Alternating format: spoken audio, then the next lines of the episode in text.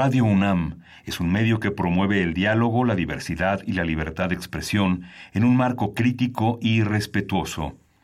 Los comentarios expresados a lo largo de su programación reflejan la opinión de quien los emite, mas no de la radiodifusora. Radio UNAM presenta Primer Movimiento. El mundo desde la universidad.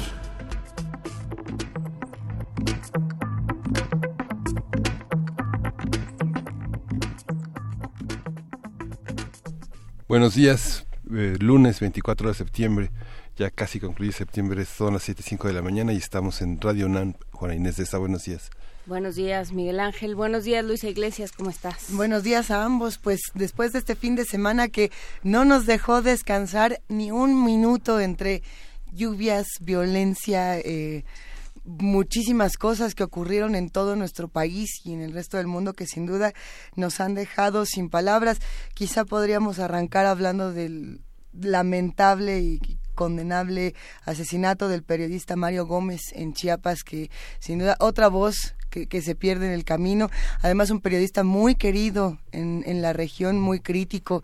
Eh, le decían el Che y al parecer tenía esta voz eh, muy, muy contestataria. Pero bueno, una otra voz que se pierde y otra crítica que tienen que hacer los periodistas hasta que deje de ser normal. Por supuesto, la cantidad de cosas que, eh, que tenemos que, que trabajar para que no se normalicen justamente el día de hoy hablaremos en nuestra nota del día sobre, sobre en nuestra mesa del día sobre eh, medios, violencia, de, derecho a la información, derechos humanos, cómo, cómo ayudamos a informar y a que las voces, como dice Luisa, no se pierdan, pero al mismo tiempo respetamos a quienes han sufrido pérdidas, a quienes son víctimas de la violencia y no contribuimos a revictimizarlas. Todo eso se tiene que discutir, es es un horror y es una desgracia y no, tendría jamás que normalizarse todo aquello de lo que tenemos que hablar, de lo que tenemos que ocuparnos como periodistas, que, que no debería de ser así, digamos, no tendríamos que ocuparnos de estos temas, no tendríamos que ocuparnos de fosas, no tendríamos que ocuparnos de personas buscando con las uñas a sus hijos eh, en fosas, no tendríamos que estar teniendo estas discusiones, no nos mereceríamos otro país, pues trabajemos trabajemos por él. Y la responsabilidad que quizá tengan los medios en, en temas como estos y, bueno, pensando por ejemplo en esta otra noticia que el día de ayer nos dejó a muchos sin palabras, el enfrentamiento justamente de, de la afición de los equipos Tigres Rayados, Tigres y Rayados, eh, justamente este video que en Nuevo León, en Nuevo León justamente, bueno, eh, precisamente Monterrey fue el el pleitazo, pero con una hiperviolencia y el partido siguió y los medios lo siguieron transmitiendo. Sí. Qué cosa, ¿no? Sí, no paró. El Tuca pensaba, el, Tuca promovió la pena de muerte nuevamente en, a pesar de que el Bronco, bueno, pues, solamente lamentó los acontecimientos. Pensamos que iba a hacer también nuevamente su petición de pena de muerte, de penas máximas o de mutilaciones, pero no. Fue a cargo del, del Tuca. Así fue, y así quedará un socavón en Avenida Oceanía. Digo, las tres noticias que uno puede ver hasta un socavón en Oceanía, se traga un tráiler. Justamente se estaba construyendo una plaza comercial en esta parte de la Ciudad de México y el tráiler desapareció también hay imágenes del asunto y otro ejemplo de corrupción, violencia en el país, etcétera. ¿Qué tanto ha pasado? Se los iremos contando a lo largo de este programa porque tenemos muchísima información. Hoy en los lunes de ciencia vamos a vamos a tener como tema cómo leer el infinito y las estrellas. Vamos a conversar con el maestro en ciencias Zeus Valtierra. Él es físico por la Facultad de Ciencias y astrónomo egresado del Instituto de Astronomía de la UNAM, así como coordinador general de Astrofísicos en Acción, un proyecto dedicado a la comunicación y apropiación de la ciencia justamente en este octubre venidero que llegan las noches estrellas. Diez áreas en diez sesiones. Miguel Ángel, Juana Inés, Carmen Ferrá estará con nosotros. Como ustedes saben, ella es la soprano que nos estuvo dando el curso de verano de, del aprendizaje de ópera y bueno, cada vez va evolucionando. Tiene un área muy interesante. El día de hoy esperemos que la disfruten. Vamos a tener en la nota nacional la privatización de playas, el caso de Punta Mita, el comentario de Alejandro Olivera, él es biólogo marino, maestro en ciencias con especialidad en uso, manejo y preservación de los recursos naturales. Otra nota importante para el día de hoy continúa el tema de Sinaloa y las inundaciones y lo platicaremos con Gabriel Mercado, periodista del diario Noreste en Sinaloa. La poesía necesaria, oye, Hoy te toca a ti, Miguel Ángel. Excelente. ¿Y con qué cerraremos? Con la mesa del día que está dedicada, eh, como señalaba Juan Inés, violencia y medios, el respeto a las víctimas y el derecho a la información. Vamos a conversar con Ana Cristina Ruelas, ella es directora regional de Artículo 19 para México y Centroamérica. Hacemos esta invitación a que todos los que hacen comunidad con nosotros nos acompañen de 7 a 10 de la mañana, que nos escriban en arroba P Movimiento, en la diagonal Primer Movimiento UNAM, y nos digan qué piensan de todo lo que ocurrió este fin de semana, cómo lo vivieron, dónde la pasaron a que nos llamen al 55 36 43 39 y a que empecemos este programa con música, Miguel Ángel. Vamos a escuchar de Tommy Flanagan, Mr. PC.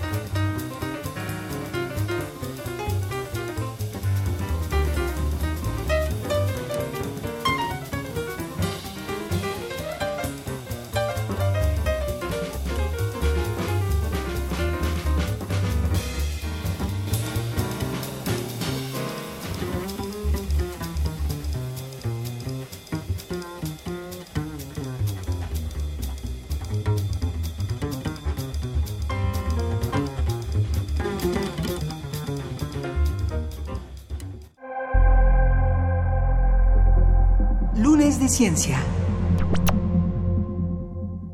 Cómo leer el infinito y las estrellas, y no requiere amplios conocimientos matemáticos. Está pensado para que los participantes puedan aprender conceptos básicos de astronomía, de observación, técnicas necesarias para ejecutarlas con cualquier telescopio e identificar objetos en el cielo. Todo esto para que puedan participar en la Noche de Estrellas el próximo 17 de noviembre. Hoy vamos a hablar sobre astronomía, qué conocimientos se requieren para entenderla y cómo se adquieren. Y para ello nos acompañan los astrofísicos y me voy de uno en uno. Bienvenido, Zeus Valtierra, ¿cómo estás? Zeus? Buenos días. Muchas gracias por acompañarnos. También está con nosotros Norberto Espíritu. Bienvenido, Norberto. Muchas gracias, un gusto estar aquí. Un gusto que nos acompañen. A ver, ¿cómo nos acercamos a la astronomía? ¿Quién le quiere entrar? Pues simplemente tenemos que esperar que pasen las lluvias y mirar hacia arriba, ¿no? Y nada más. Y nada más, es lo único que necesitamos, nuestros ojos.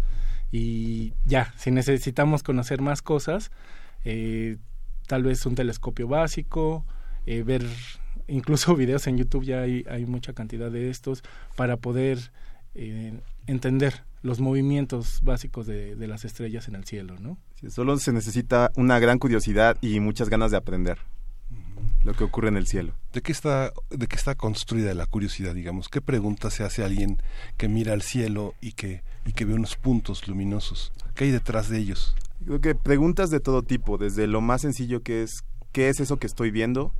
¿Cómo se llama? ¿Alguien le habrá puesto nombre? ¿Cuántas personas lo habrán visto antes de mí? ¿Y qué saben ellas acerca de esto que estoy observando? Y eh, querer dialogar con otras personas y hacernos preguntas y a partir de ello aprender todos juntos. Y parte de lo que vamos a hacer en este curso es buscar, encontrar una respuesta a esas preguntas y encontrar eh, a otras personas que se hayan hecho esas mismas preguntas y hablar un poquito sobre qué es lo que ocurre, porque hay ciertas leyes que gobiernan nuestro universo y vamos a hablar de ello hay cosas que en principio todos podemos entender, todos lo, discutiéndolas entre todos podemos entender. Hablábamos fuera del aire eh, para sobre quién tendría que ir a este curso, para quién está pensado. Uh -huh. Y nos decían, pues público en general, y nosotros que veíamos, Miguel Ángel hace rato veía su cámara con la que están grabando y tenía cara como de que estaba viendo un eclipse. Y todos tenemos momentos de asombro frente a la ciencia, sobre todo quienes estamos de, de este lado del campus, por ponerlo en esos términos. Eh, tuvimos a lo mejor una relación difícil con la física, una relación difícil con la geometría analítica, entonces, ¿qué, eh, ¿qué tenemos que saber? ¿Qué nos pide? ¿no? Y, sí, creatividad, pero eh, esa creatividad se sustenta en qué conocimientos, Norberto Zeus. Eh, Zeus nosotros ahorita para el curso, de, que ya ahondaremos, eh, estamos pidiendo el conocimiento básico de secundaria, los uh -huh. conocimientos de física, uh -huh. de matemáticas. Sí vamos a necesitar un poco de geometría analítica, pero nosotros vamos a dar esta parte introductoria. Uh -huh. Justamente de, de, ahí nace el nombre que ha sido este un poco comentado, el de astronomía sin las partes aburridas. Eh, justo porque tratamos de extraerle un poco los, más los conceptos, que la gente pueda entenderlos de una forma eh, práctica, porque vamos a tener práctica, y a partir de, de, eso puedan entender los conceptos físicos y matemáticos. Entonces le vamos a dar ahí un giro para que la gente se este, le guste, ¿no? Una gran parte de este curso es conceptual, como ya dijo Zeus. Como les decía, hay leyes físicas que gobiernan nuestro universo que se expresan en el lenguaje de las matemáticas, pero sobre todo es conceptual. La gente a partir de, su experiencia va a poder darse cuenta de qué es lo que está ocurriendo y a partir de la observación, porque eso es lo que hacemos los astrónomos. Los astrónomos somos científicos, pero no podemos hacer experimentos realmente, no podemos manipular el cielo, ¿verdad? Pero podemos observar y a partir de la observación cuidadosa es que nos dimos cuenta de que hay ciertas leyes que gobiernan el universo. De eso vamos a platicar en este curso y que la misma el mismo público a partir de su experiencia llegue a las respuestas de que, que los a los que los llevó su curiosidad. A ver, eh, uh -huh. ¿cuáles son las partes aburridas y cuáles son las partes divertidas? De hecho, no hay partes aburridas. No hay es que no hay partes aburridas. Exacto. ¿Cómo lo ven? Eh, es, de hecho, creo que la astronomía es como la ciencia más humana que existe. Entonces, a mucha gente atrae, ¿no? Es para mí una de las dos o tres ciencias que atraen visualmente a la gente pero ya cuando uno se mete en cosas más este, avanzadas es un poco complicado. Entonces, esas partes avanzadas, digamos que son las que vamos a tratar de, de reducir, de, yo pienso de que sintetizar. Claro. Yo pienso que no hay partes aburridas, pero la astronomía engloba muchos aspectos. Por ejemplo, puedes utilizar las matemáticas para predecir a qué hora se va a ocultar tal estrella mañana, a qué hora va a salir el sol el día de mañana Y a la gente que le gusten los cálculos, bueno, eso lo va a aprender en el curso, pero también hay, hay muchos aspectos prácticos. Tal vez te interese observar, tal vez te interese apuntar tu telescopio de la manera correcta, eso también lo vamos a ver. ¿Cómo, cómo apunta uno el telescopio de la manera correcta? Primero, ¿cómo se selecciona un telescopio? Eh, porque hablábamos también fuera del aire que hay muchos, que hay eh, que hasta cierto punto son accesibles, que duran mucho tiempo, sobre todo aquellos que requieren menor, digamos, em, grado de, ah, no sé, que, que, necesitan mayores cuidados o que necesitan calibrarse de otra forma, etcétera, ¿no? Entonces, hay muchos telescopios, ¿cómo selecciono uno y luego cómo lo apunto? Bueno, antes de lanzarse a comprar un telescopio o a escoger uno, es necesario conocer un poquito el cielo, conocer los puntos cardinales, por donde sale el sol, que es por el este, por donde se oculta, ubicar la estrella polar, eso se puede hacer sin telescopio. Hay que recordar que hasta, hasta Galileo, 1500, a mediados, a mediados de 1500, toda la astronomía se hacía sin telescopio y hubo muchísimas cosas que aprendimos sin el telescopio. Entonces, eso es un poco lo que hay que conocer. Después, pues hay varios tipos de telescopios. Están los que utilizan lentes, que se conocen como refractores. Están los que utilizan espejos, que se conocen como reflectores. Eh, ya ahí uno tiene que ir decidiendo. Por ejemplo, los reflectores típicamente son más pesados, entonces no son adecuados para niños, por ejemplo. Los refractores son más ligeros y son más adecuados para observar los planetas.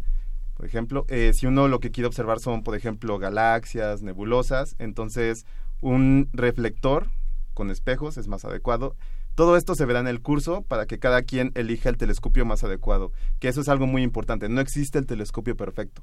El telescopio ideal es uno que se amolda a tus necesidades. Decías que, eh, que sabíamos mucho, bueno, como humanidad sabíamos mucho de astronomía sin haber podido ver el cielo, sin haber tenido telescopios. ¿Todavía funcionan algunas de esas cartas, algunas de esas eh, mapas del cielo? Sí, por supuesto, y la experiencia, aún sin telescopio, de que pueda este, ganar un astrónomo es muy, muy, muy valiosa. Rápidamente te cuento una anécdota que me contó un maestro. Eh, en los años 80 explotó una supernova en muy cerca, no, no en nuestra galaxia, pero muy cerca, y fue visible desde el cielo nocturno a simple vista. Y él se dio cuenta porque un día salió en la noche sin telescopio ni nada y dijo, esa estrella no estaba ahí ayer. Y efectivamente esa fue la supernova de 1987. Entonces es muy importante conocer el cielo aún sin telescopio. De hecho, hay una anécdota, eh, una noticia de que tendrá cinco o seis meses, de un zapatero, zapatero de de los zapatos, pues, argentino, que también así sacó su telescopio, le gustaba sacar su telescopio para observar y encontró una, una supernova hace, hace poco tiempo, ¿no? Entonces, simplemente conociendo cómo está el cielo. Digo, ahora ya no se utiliza, ahora se utiliza el GPS, pero... Ajá. Pero este... ¿El GPS? Sí, para, por ejemplo, para, navegación marítima, ¿no? Ah, ah. Pero antiguamente con la estrella polar era como se llaman los, marinos, ¿no? Entonces, conociendo el cielo, ¿dónde está la polar? Ah, bueno, ese es el norte, yo sé que voy para el oriente o el, el poniente, ¿no? Entonces, sí. A, mí me llama la atención, muchas veces tenemos muchos de los conocimientos, digamos, entre comillas, avanzados, mucho más naturalizados que los básicos que a lo mejor nos enseñaron hace muchísimos años.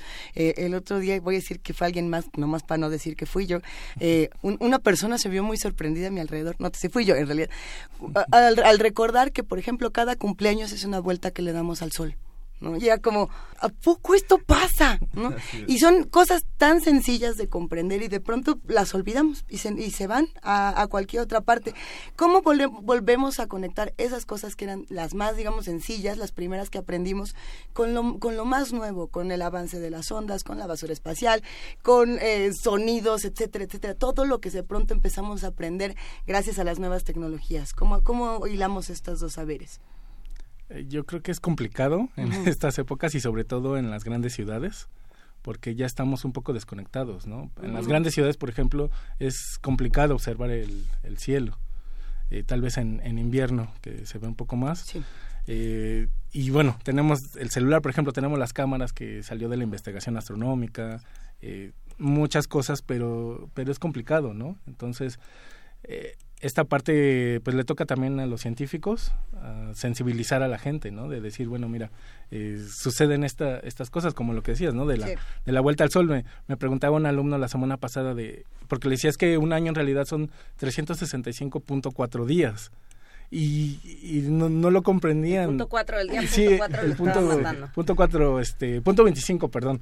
eh, que por eso cada cuatro años es que tenemos que agregar un día, ¿no? Entonces, no, no comprendía esto, le decía, bueno, es que solamente es una definición que damos, ¿no? Pero, pero ahí está y tenemos que, que regresar a ellas. Y, y, en otros momentos se ha, se ha llamado el año de otra manera, digamos, se ha medido de otra forma, son cosas arbitrarias que tomamos como como si fuéramos el centro del universo. Claro. Pregunta Norman Chávez, ¿qué tanto podemos ver las estrellas en la Ciudad de México? Y esto tiene que ver obviamente con la contaminación lumínica.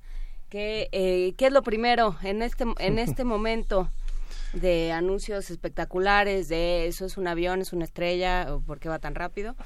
Eh, ¿Cómo aprendemos también a, quitarnos de, de, lo que nos estorba para ver el cielo? Bueno, no, nos podemos quitar. Un, hay que reconocer un problema importante que es justo la contaminación lumínica que se debe a la luz artificial, a la luz de, de las casas, de las farolas, de los automóviles, que queda atrapada queda atrapada por la contaminación del aire, por el vapor de agua, por las nubes. Incluso han visto alguna vez, ahora que está nublado, que el cielo se ve rojo cuando está nublado. Bueno, eso es luz que artificial que es atrapada, eso es contaminación lumínica. Y aun cuando no hay nubes, esta, este resplandor artificial nos impide ver las estrellas y es un problema muy grave porque cada vez hay menos lugares desde los que se puede observar la Vía Láctea a simple vista, por ejemplo. Cada vez hay menos lugares donde se pueden colocar observatorios en el mundo. es un problema no solo de México, es un problema de todo el mundo.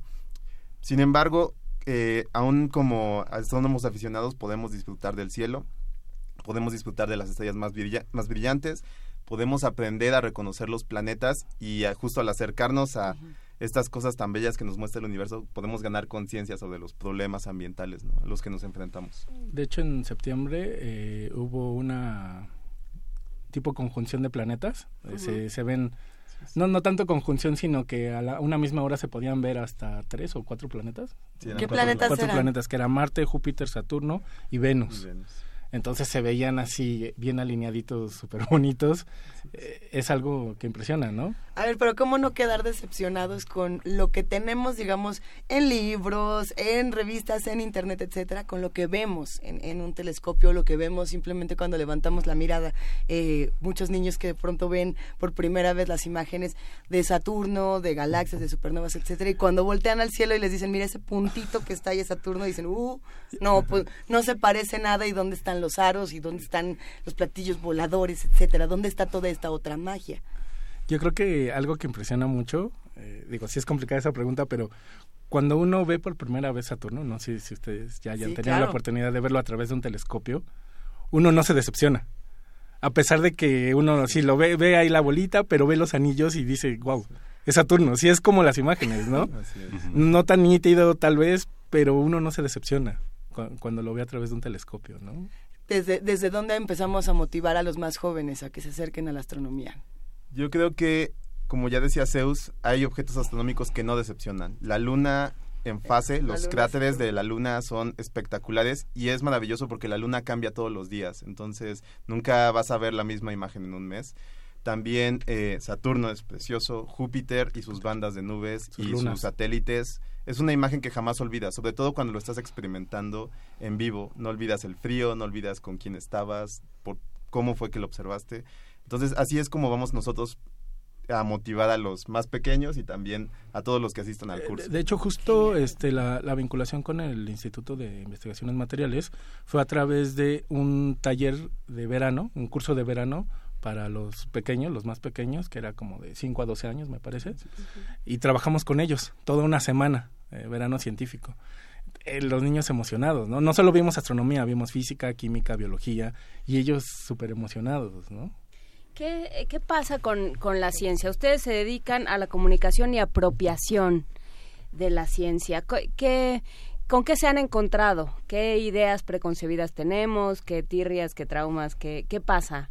Con las personas y la ciencia? Uy, ese es un tema muy profundo, muy complicado, pero es, es, padre porque es algo de lo que se puede discutir bastante. Bueno, algo que yo tengo muy, este, muy marcado que fue en 2017 con el eclipse, el gran eclipse norteamericano que le llamaron, que fue total desde Estados Unidos, aquí en México lo observamos parcial. Todavía se tenían muchas ideas preconcebidas, muchas creencias sobre que los eclipses son de, de mal agüero, que nos van a traer desgracias, que afectan a las embarazadas, lo cual es totalmente falso. Eh, y entonces nosotros parte de lo que queremos hacer como astrofísicos en acción es justo que la gente no solo comprenda por qué suceden estos fenómenos, sino que también se den cuenta de que son eh, eventos muy bellos de los que ellos pueden participar. Un eclipse es algo muy bonito que tú puedes observar y compartir con los demás. Y luego pasa lo contrario, ¿no? Que incluso en varias escuelas públicas, por ejemplo, y privadas también, las, los profesores no dejaban a los niños salir a observar el eclipse, ¿no? Lo cual se entiende que hay cierta preocupación, pero un eclipse se puede disfrutar si se toman las medidas adecuadas. Los astrónomos eh, viajan, viajan mucho para ver desde distintos puntos del planeta del país o de la ciudad eh, aspectos particulares del cielo. Sí, sí, para la investigación eh, uno hace uso de los telescopios profesionales en los cuales uno tiene que pedir tiempo de observación. Es muy complicado porque muchos astrónomos piden tiempo de observación y solo asignan ciertas horas de telescopio, las cuales son muy caras, ¿no? Entonces, uno debe de justificar muy bien su proyecto para poder tener acceso a este tiempo de ¿Qué pasa si en la hora que a ti te dieron no pasa nada? Eh, no, uno debe de llevarlo bien estudiado. Eh, hay más, el problema más grande es que se nuble, por ejemplo, ¿no? Y ya perdiste tu tiempo de observación, tienes que volver a aplicar. Eh, incluso ya existen los telescopios robóticos que uno desde la comodidad de su casa manda lo que quiere observar, lo observan y se lo regresan por internet, ¿no? Eh, son los astrónomos modernos, ya no tiene esta parte tan bonita de ir al telescopio, desvelarse, la parte romántica, ¿no? pero pero existe eso. telescopio todavía? Porque yo insisto en que ahí te tienen que dar conjuntivitis y todos están viendo el mismo telescopio. No, no, no, ya no, ya justamente de lo que les hablaba hace rato, existen los CCDs, ¿no? que son los que las cámaras de tu celular es un CCD. Ah. Capta la luz.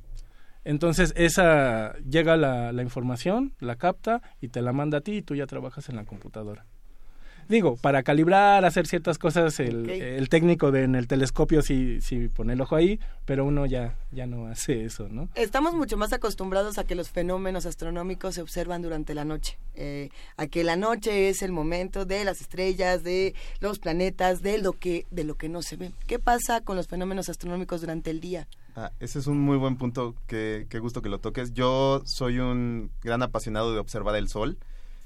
No hay que observar el sol directamente, esto hay que decirlo. Eh, es muy peligroso, te puedes quedar ciego, eso es ah, verdad. Ah, esa no es leyenda urbana. No, no es leyenda urbana. Realmente puedes quedar ciego si observas el sol sin protección. Pero eh, en este mundo moderno y actual ya existen muchas maneras de observar el sol con seguridad. Existen anteojos solares que se venden en casas de telescopios. Nosotros tenemos algunos de ellos que vamos a utilizar en el curso para que uno pueda observarlos sin ningún problema. También tenemos telescopios con filtros de luz blanca que lo que hacen es bloquear el 99.99% de la luz del sol y esto nos permite observar las manchas solares sobre el disco mm. solar. Entonces se puede observar sin ningún problema, sin ninguna preocupación. Y también hay otros telescopios más dedicados, más especializados, que nos permiten observar, por ejemplo, la corona solar, las prominencias solares, los filamentos y bueno, todo esto se verá en el curso. incluso existen eh, en, el, en la luz, en el espectro de la luz, no solo es la luz visible, ¿no? sino existen las ondas de radio, el infrarrojo, rayos X, rayos gamma, y hay telescopios, por ejemplo, los de radio, que observan a, todo, a toda hora. ¿no? En México tenemos el gran telescopio milimétrico, que también puede observar. ¿En tenemos está? en la, Sierra, Sierra, Negra de Puebla, y un poquito más abajo está el telescopio Hawk, que es de altas energías. Entonces, eh, entra una partícula, provoca una cascada de partículas y el telescopio que está ahí montado, que son, digamos, como grandes tanques de agua, están captando todo este tiempo la radiación, ¿no? ¿Qué tan importante, eh, bastante por lo que dicen, pero me gustaría que, lo trataran, es la, eh, la colaboración entre científicos para estos temas? Qué tanto se da, qué tanto, cuáles son las limitaciones, de pronto entre un entre institutos les cuesta trabajo soltarse la información, por lo menos pasa en otras áreas de la ciencia. ¿Qué pasa con, con la astrofísica y la astronomía? Eh, yo creo que la astrofísica es de las ciencias más colaborativas que existen. Eh, hace poco eh, salió la noticia de la detección de ondas gravitacionales, pero no en realidad no fue tanto en realidad la noticia de las ondas gravitacionales, eso ya ya se venía estudiando, sino la colaboración que se hizo para lo que les platicaba, ¿no? Que se pudo detectar en en óptico, bueno, en luz visible, en ondas de radio, en infrarrojo, en UV, en rayos X. Entonces, es una colaboración de muchos investigadores, de muchos institutos y en general los astrónomos colaboran todo el tiempo con todo mundo, ¿no? Ahí, digo, ahí los telescopios, por ejemplo, sí tienen como su periodo de, bueno, yo lo observé, yo me lo quedo un año, yo lo estudio, ya después suelto esa información, pero sí es muy colaborativa la astronomía. Sí, la colaboración entre científicos es importantísima, te lo puedo decir como científico, como investigador joven. Eh, a veces solamente lo que necesitas para progresar es platicar con alguien acerca de lo que estás investigando. Tal vez simplemente explicárselo a alguien y con eso te surgen ideas. Y conectándolo con lo que preguntabas, Justamente en octubre, por ejemplo, es el Congreso Nacional de Astronomía. Este se hace, se hizo el año pasado, se hace frecuentemente y en estos lugares es donde se, se produce el intercambio de ideas, que es importantísimo para los científicos. ¿Qué público es más sensible a la, a la observación? Me imagino que muchas personas que invierten en observar a solas el, el, cielo, pues son de todo tipo, personas jubiladas, personas de la tercera edad. ¿Qué, ¿Cuál es el público que más generalidad ¿Qué más se acerca a ustedes? ¿Qué más busca? ¿Qué más compra instrumentos, lentes? Pues realmente hemos recibido todo público. Es un poco difícil de contestar porque hemos recibido todo público de todos los rincones de la República, de todas las edades, hombres y mujeres por igual. De hecho, en nuestras redes sociales estamos orgullosos de que en Facebook nos siguen 50% mujeres, 50% hombres. Es verdad que nos siguen más adultos, pues porque son los que tienen el poder adquisitivo para comprar telescopios, por ejemplo. Pero todos llegan con una gran curiosidad y a todos, eso sí, tienes que ser muy cuidadoso porque no le vas a explicar un fenómeno de la misma manera a un niño, de lo que se lo vas a, explicar a un adulto, a un adolescente. Entonces tienes que tener mucho cuidado con los discursos que les das. Pero la astronomía eh, atrae a todo el público, a todos. No distingue género, raza, religión, para nada. A ver, pero si de pronto hay un joven de 15 años, 14 años que decide ya, ya quiero ser astrónomo, quiero ser astrofísico, quiero entrar a todos estos temas, ¿cómo le hace? Eh, yo recuerdo, por ejemplo, que hace unos años, y no sé si todavía existe, estaba Space Camp, ¿no? Para los que disfrutaban mucho de estos fenómenos y se tenían que ir. ¿A qué región de Estados Unidos habrá? Bueno, lo, investigaremos. Y, y tenían como toda una formación para entrar a, los temas de la NASA, por ejemplo, ¿no? En México, ¿qué camino se sigue? ¿O cómo le hicieron ustedes? El, el, camino más directo, digamos, es estudiar física y posteriormente entrar al posgrado en astrofísica, la maestría, el doctorado. Ese es como el camino más directo. Pero ya en estas épocas eh, puede entrar, por ejemplo, alguien que haya estudiado biología, porque ya está muy de moda la astrobiología, lo de encontrar planetas eh, algún ingeniero para la instrumentación de justamente de los telescopios, de la tecnología que se necesita, matemáticos, eh, computólogos, se programa mucho en astronomía. Entonces, digamos que cualquier área de ciencia puede, puede entrar, ¿no? Para estudiar a la maestría en astrofísica al, posgrado. Existe ya la carrera en la Universidad de Sinaloa, que es la única en México que da la carrera de astrofísica como tal. Como licenciatura. Como licenciatura. Eh, pero digamos que ese es como el camino, ¿no? Digo, no solo en la UNAM, también existe en el Politécnico, me parece que en la UAM hay, hay algo también. En Guanajuato. En, Guanajuato, en Morelia, en Ensenada, en Monterrey también ya existe la parte de astrofísica, entonces ya se, se está ampliando, ¿no? Pero sí, es entrar por el, el área de las ciencias. Un observador, digamos, cándido, puede presentar, puede plantearse problemas, digamos, eh, o solamente está en el terreno de la descripción, este, este planeta está junto al otro, el paisaje estelar es de tal manera, pero ¿hay algún tipo de problema que se pueda plantear con una observación constitucionaria? Sí, por supuesto. La astronomía hace mucho que dejó de ser una ciencia descriptiva. Eh, por eso se le llama astrofísica actualmente. Mucha gente prefiere ese término. Pero sí, justamente a la hora de observar, uno lo que hace es preguntarse qué es lo que está sucediendo en los objetos que estamos observando y un astrónomo, un astrofísico intenta explicar por medio de leyes, de leyes físicas conocidas, qué es lo que está ocurriendo en las nebulosas, en los planetas, en las galaxias. Y como decía Zeus, la astronomía cada vez es una ciencia más multidisciplinaria. Entonces, hoy en día, para poder explicar lo que está ocurriendo en Júpiter, necesitas saber astronomía de posición, pero también necesitas saber este, climatología, necesitas saber geofísica, necesitas saber cómo interactúa con el Sol, por ejemplo. Entonces, todo esto ocurre, todo esto te lo planteas a partir de la observación, porque también muchas cosas cambian constantemente y gracias a que cambian, uno es que se va planteando qué es lo que está ocurriendo para que cambie. Por ejemplo, en las estrellas, en los planetas, en las nebulosas. Hay un montón de preguntas de los que hacen comunidad con nosotros, muy entusiasmados con, con la labor que están haciendo. Una de ellas, a mí me llama muchísimo la atención, es de Diana Elguera. Le mandamos un gran abrazo. Y dice, a ver, hablando, regresando un poco al tema de la supernova de los años 80 que estaban platicando, lo que se vio fue, a ver, dice, lo, mejor lo leo para no confundir. Eh, la supernova explotó en los 80, o nos llegó la luz de la explosión en los años 80. Ah, ok. ¿Cuál, ¿Cómo sería? Eh, sí. Nos llegó la luz. Nos llegó la luz. Eh, las distancias en astronomía son muy grandes, muy gigantescas. Entonces, incluso la luz le lleva un tiempo alcanzar ciertas distancias. Entonces, cuando ocurre algo en una estrella, por ejemplo, la más cercana, que es Alpha Centauri, que está a 4.2 eh, Años luz. años luz, lo que suceda ahorita nos va a llegar en 4.2 años a nosotros, ¿no? Lo vamos a, a poder observar. Entonces, sí, sucede y ya posteriormente nosotros lo, lo vemos.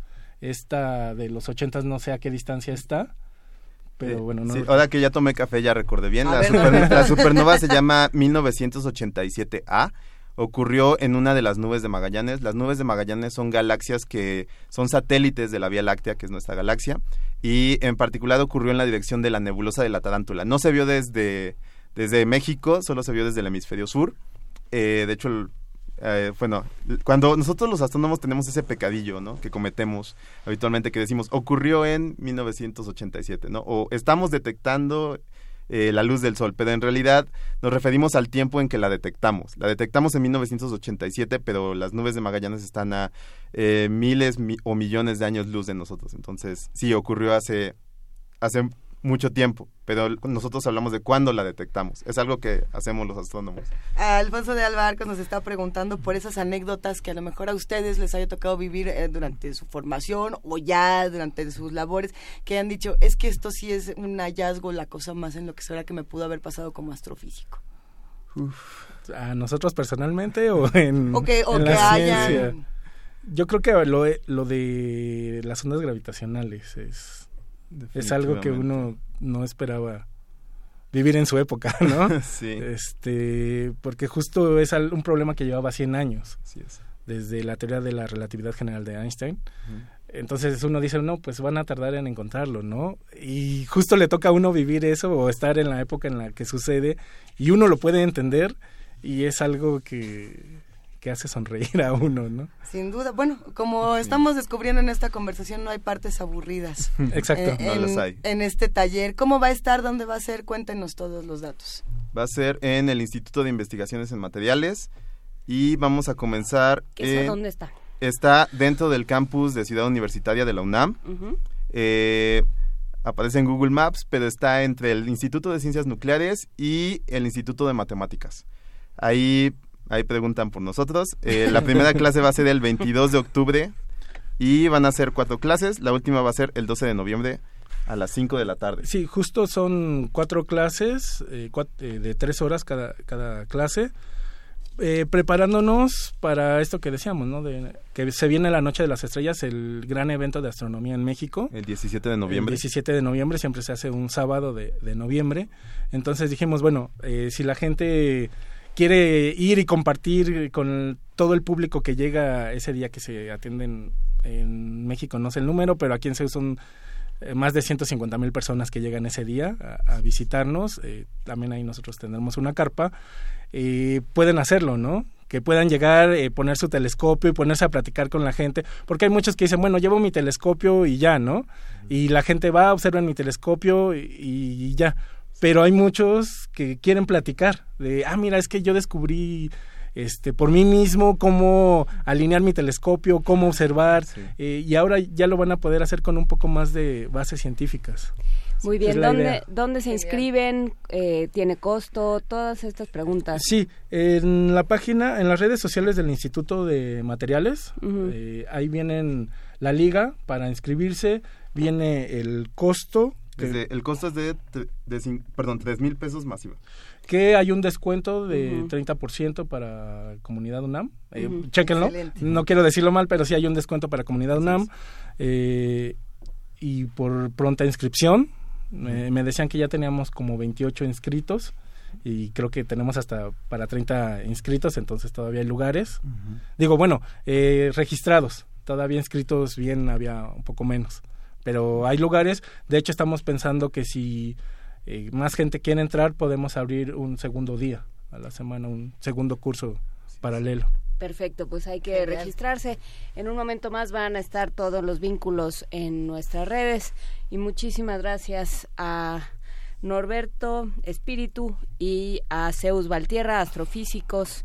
Con nombre de astrofísicos. y parte de este grupo Astrofísicos en Acción, proyecto dedicado a la comunicación y apropiación de la ciencia. Muchísimas gracias, mucha suerte y nos estaremos viendo por aquí. Muchas gracias por la invitación. Gracias por invitarnos, un placer. Quédense con nosotros después de esta grata conversación. Tenemos música, Miguel Ángel. Sí, vamos a escuchar Oconco y Trompa de Jaco Pastorius.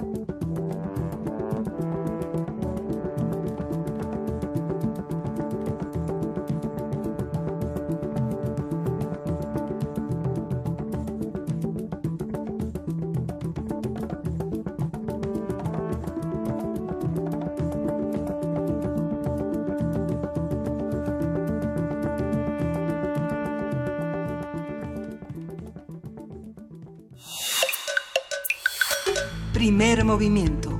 Hacemos comunidad. 10 áreas en 10 sesiones.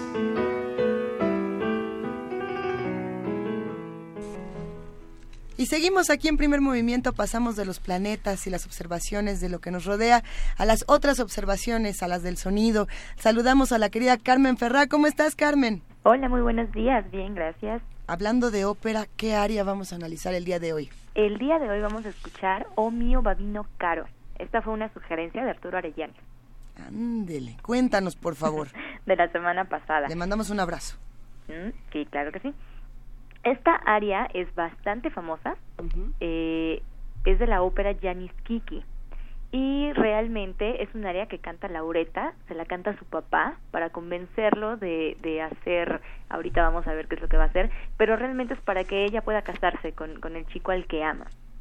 Y con esta área lo convence, por eso dice, oh papá querido, papacito querido, ese es el, el título de, del área. Y eh, la obra es Janis Kiki, que es el papá de Laureta, así se llama esta obra. está, el argumento está basado en la Divina Comedia de Dante.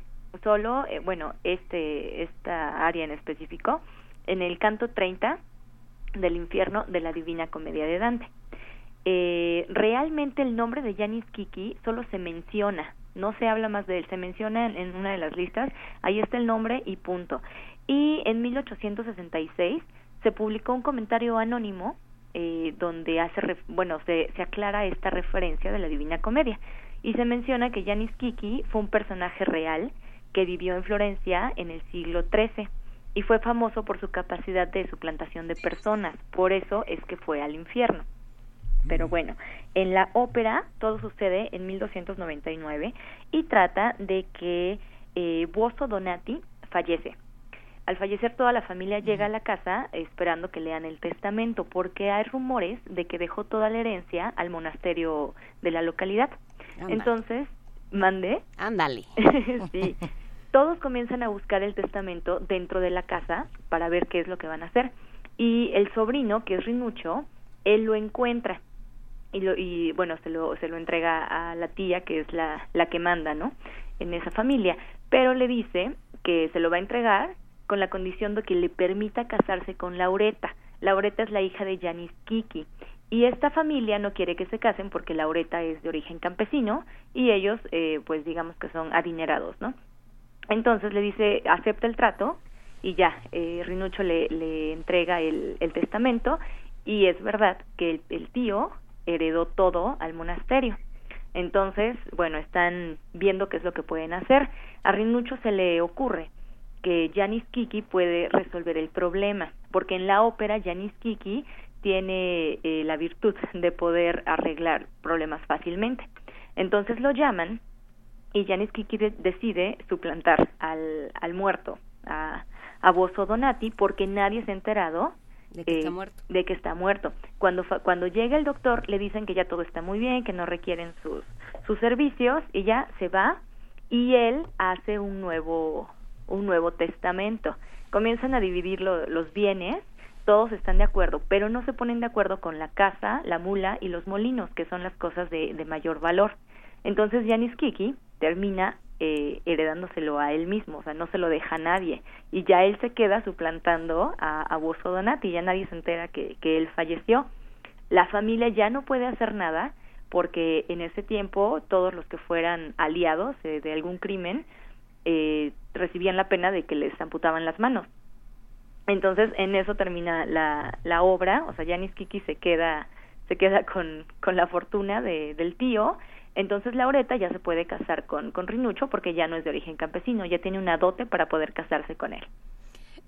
En, en, septiembre, mes del testamento, vamos a escuchar este Homio Babino Caro. Pues, ¿Septiembre es mes del testamento, sí o no? Ah, fue muy sí. bueno, fue muy bueno. bueno. Entonces tengan cuidado si va a, si va a ponerse. Es una cosa de, de este de una fábula precautoria, Luis. Vamos a este a tener cuidado si usted quiere este, manipular los testamentos de las personas y vamos a escuchar eh, con con Nadine Sierra de, de la ópera Janis Kiki, escrita por Puccini, o Mío Babino Caro. Muchísimas gracias, Muchas gracias Carmen, por platicar con nosotros.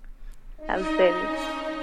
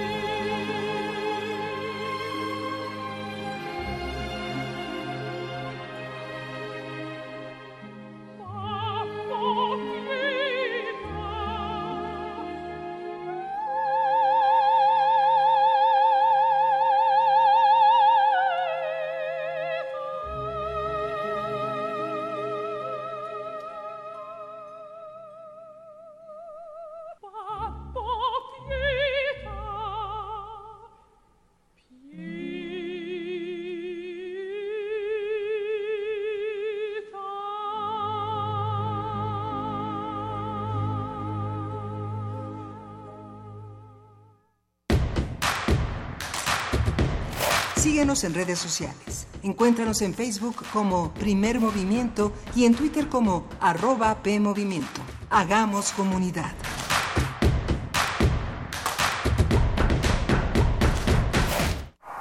Pueden masacrar a los estudiantes y al pueblo, pero nunca, nunca podrán doblegarnos. ¿Qué música escuchaban los alumnos del movimiento estudiantil? ¿Cómo era la ciudad? Quién vivía en ella, cómo se pensaba. Radio UNAM te invita a escuchar su transmisión especial a 50 años del 2 de octubre. Todo un día de transmisión dedicado a recrear la vida social y política de nuestro país en el contexto de la represión estudiantil en la Plaza de las Tres Culturas. Escucha el combate musical entre los éxitos en inglés y las canciones de los exponentes nacionales. Mediodía Fabuloso será una guía para contextualizar la vida cultural en octubre de 1968 y al mismo tiempo sigue cada media hora la vida de cinco personajes que representan una posibilidad y quizá una certeza del 2 de octubre, para terminar con una recreación ficticia testimonial durante una transmisión de Radio Universidad. Además, Primer Movimiento, Prisma RU y Resistencia Modulada adaptarán su programación para conmemorar este día. Martes 2 de octubre por el 96.1 de FM, a 50 años del movimiento estudiantil. Perpetuar la memoria para que el olvido no nos alcance. Radio UNAM, Experiencia Sonora. La Ciudad de México hacemos elecciones de calidad mundial y es por ello que durante el pasado proceso electoral el ISM refrendó su certificación ISO, manteniéndose como el único instituto electoral en el país certificado internacionalmente bajo la norma ISO 17582-2014. Esta certificación garantiza que el instituto realiza sus funciones en observancia a los más altos estándares de calidad internacional. Con calidad y participación, todo funciona. Instituto Electoral Ciudad de México. El Museo del Templo Mayor exhibe La Reina Roja, el viaje de Xibalbá, que muestra las joyas y accesorios de la esposa del rey Pacal de Palenque y los resultados de las investigaciones que se han realizado en la cámara donde fue sepultada la sacerdotisa y miembro de la familia gobernante en la ciudad maya. El cuerpo es una réplica de fibra de vidrio a la cual se le ha colocado el ajuar que portaba la soberana, la Reina Roja, el viaje de Xibalbá, Museo del Templo Mayor, Centro Histórico.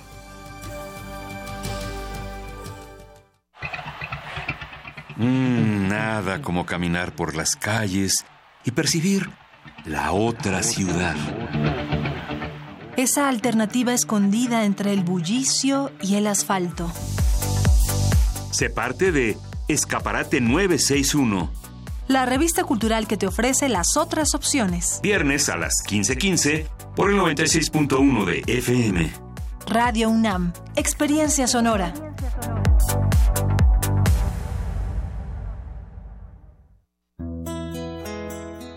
Exposición gráfica. Por siempre, nunca más. 1968-2018. Por la calle voy hilando el collar de mi pasión. Le invitamos a presenciar la exposición sobre la gráfica de 1968 del 27 de septiembre al 19 de octubre con acceso de las 11 de la mañana a las 8 de la noche en la Galería de Radio UNAM. Adolfo Prieto, 133, Colonia del Valle, cerca del Metrobús Amores. Entrada libre. La inauguración ocurrirá el 27 de septiembre a las 17 horas. Lo esperamos. Por siempre, nunca más. 1968-2018. Exposición gráfica. Radio UNAM. Experiencia sonora. Queremos escucharte. Llámanos al 55 36 43 39 y al 55 36 89 89. Primer movimiento. Hacemos comunidad. Y en este momento son las 8 de la mañana con 5 minutos de este lunes 24 de septiembre. Fuera del aire estábamos conversando un poco de la oferta cultural eh, y musical que tiene la Ciudad de México con próximos conciertos. Por ahí estamos hablando de que ya viene Nick Cave.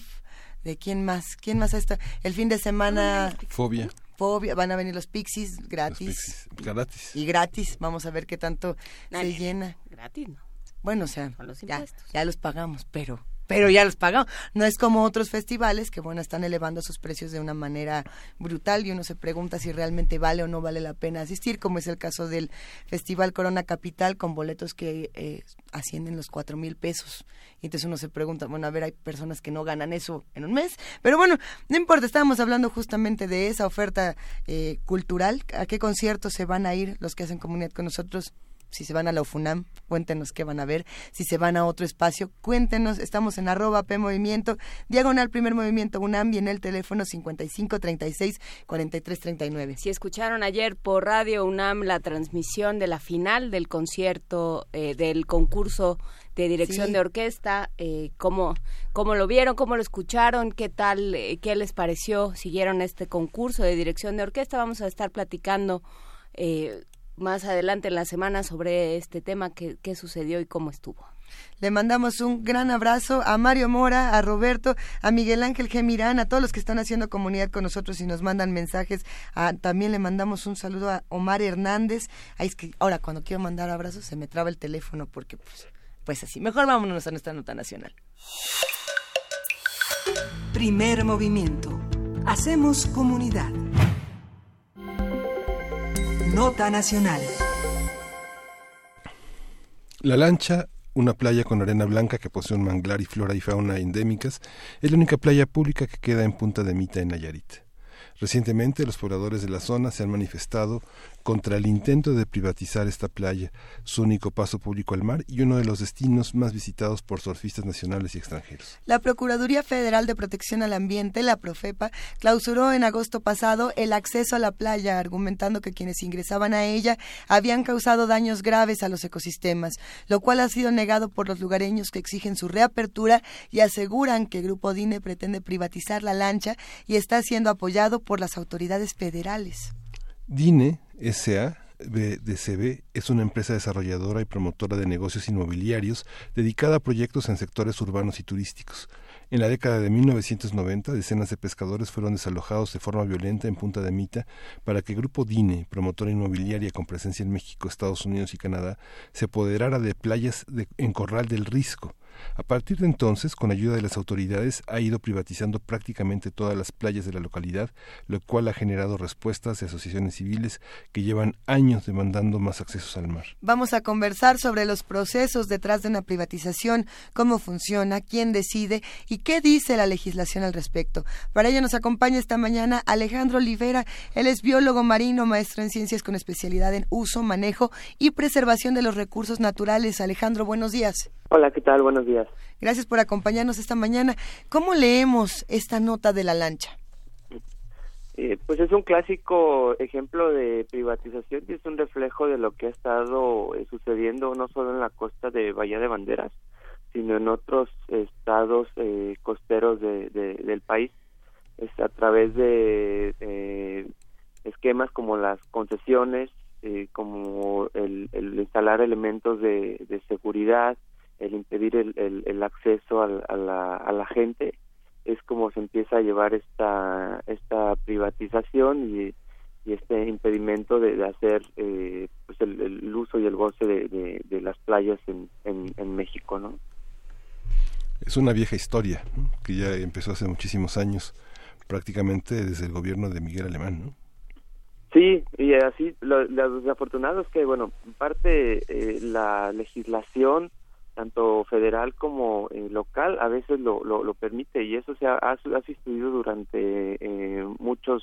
muchos años ya que eh, como contaba a través de las de este esquema perverso de las concesiones se les da a particulares pues eh, durante 50 años para eh, tener estas estas estas zonas pero no deben de cerrar los accesos eh, al público. Sin embargo a veces por las zonas geográficas es decir que no hay otra posibilidad de acceder únicamente más que por donde se quiere construir el, el hotel pues es, es, es, es, imposible acceder otro, de otra forma no y los planes también de desarrollo urbano no pelean estos, estos servidumbres, estos, estos accesos eh, al mar y no no se defienden pues también se van perdiendo y así poco a poco con la urbanización costera eh, como en el caso de, de, Bahía de Banderas en, en, Nayarit pues se han ha ido perdiendo estos estos eh, accesos eh, al, al mar no eh, qué es digamos, ¿de qué hablamos cuando hablamos, Alejandro, de, de accesos al mar? ¿Qué implica esto?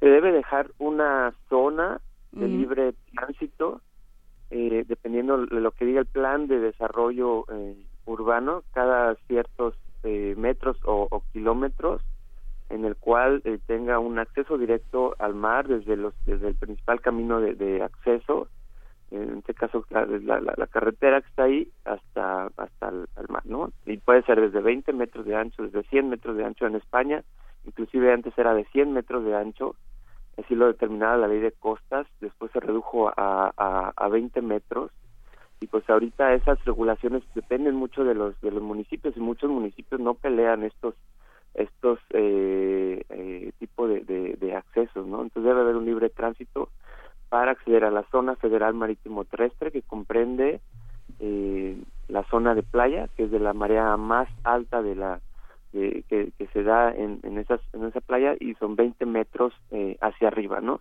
También este es un este es un problema, 20 metros es muy poco, en otros países eh, determina también que hay hasta que debe haber hasta 100 metros de, zona federal eh, marítimo terrestre. Y ahora más con el aumento del nivel medio del mar, con la erosión de las playas, pues estos espacios han, han estado también eh, reduciendo eh, bastante no solo los turistas se ven afectados, sino los mismos hoteles que ya tienen es el caso de, también de Cancún, que tienen ya pues muchas veces las olas golpeando sobre la misma eh, infraestructura, ¿no?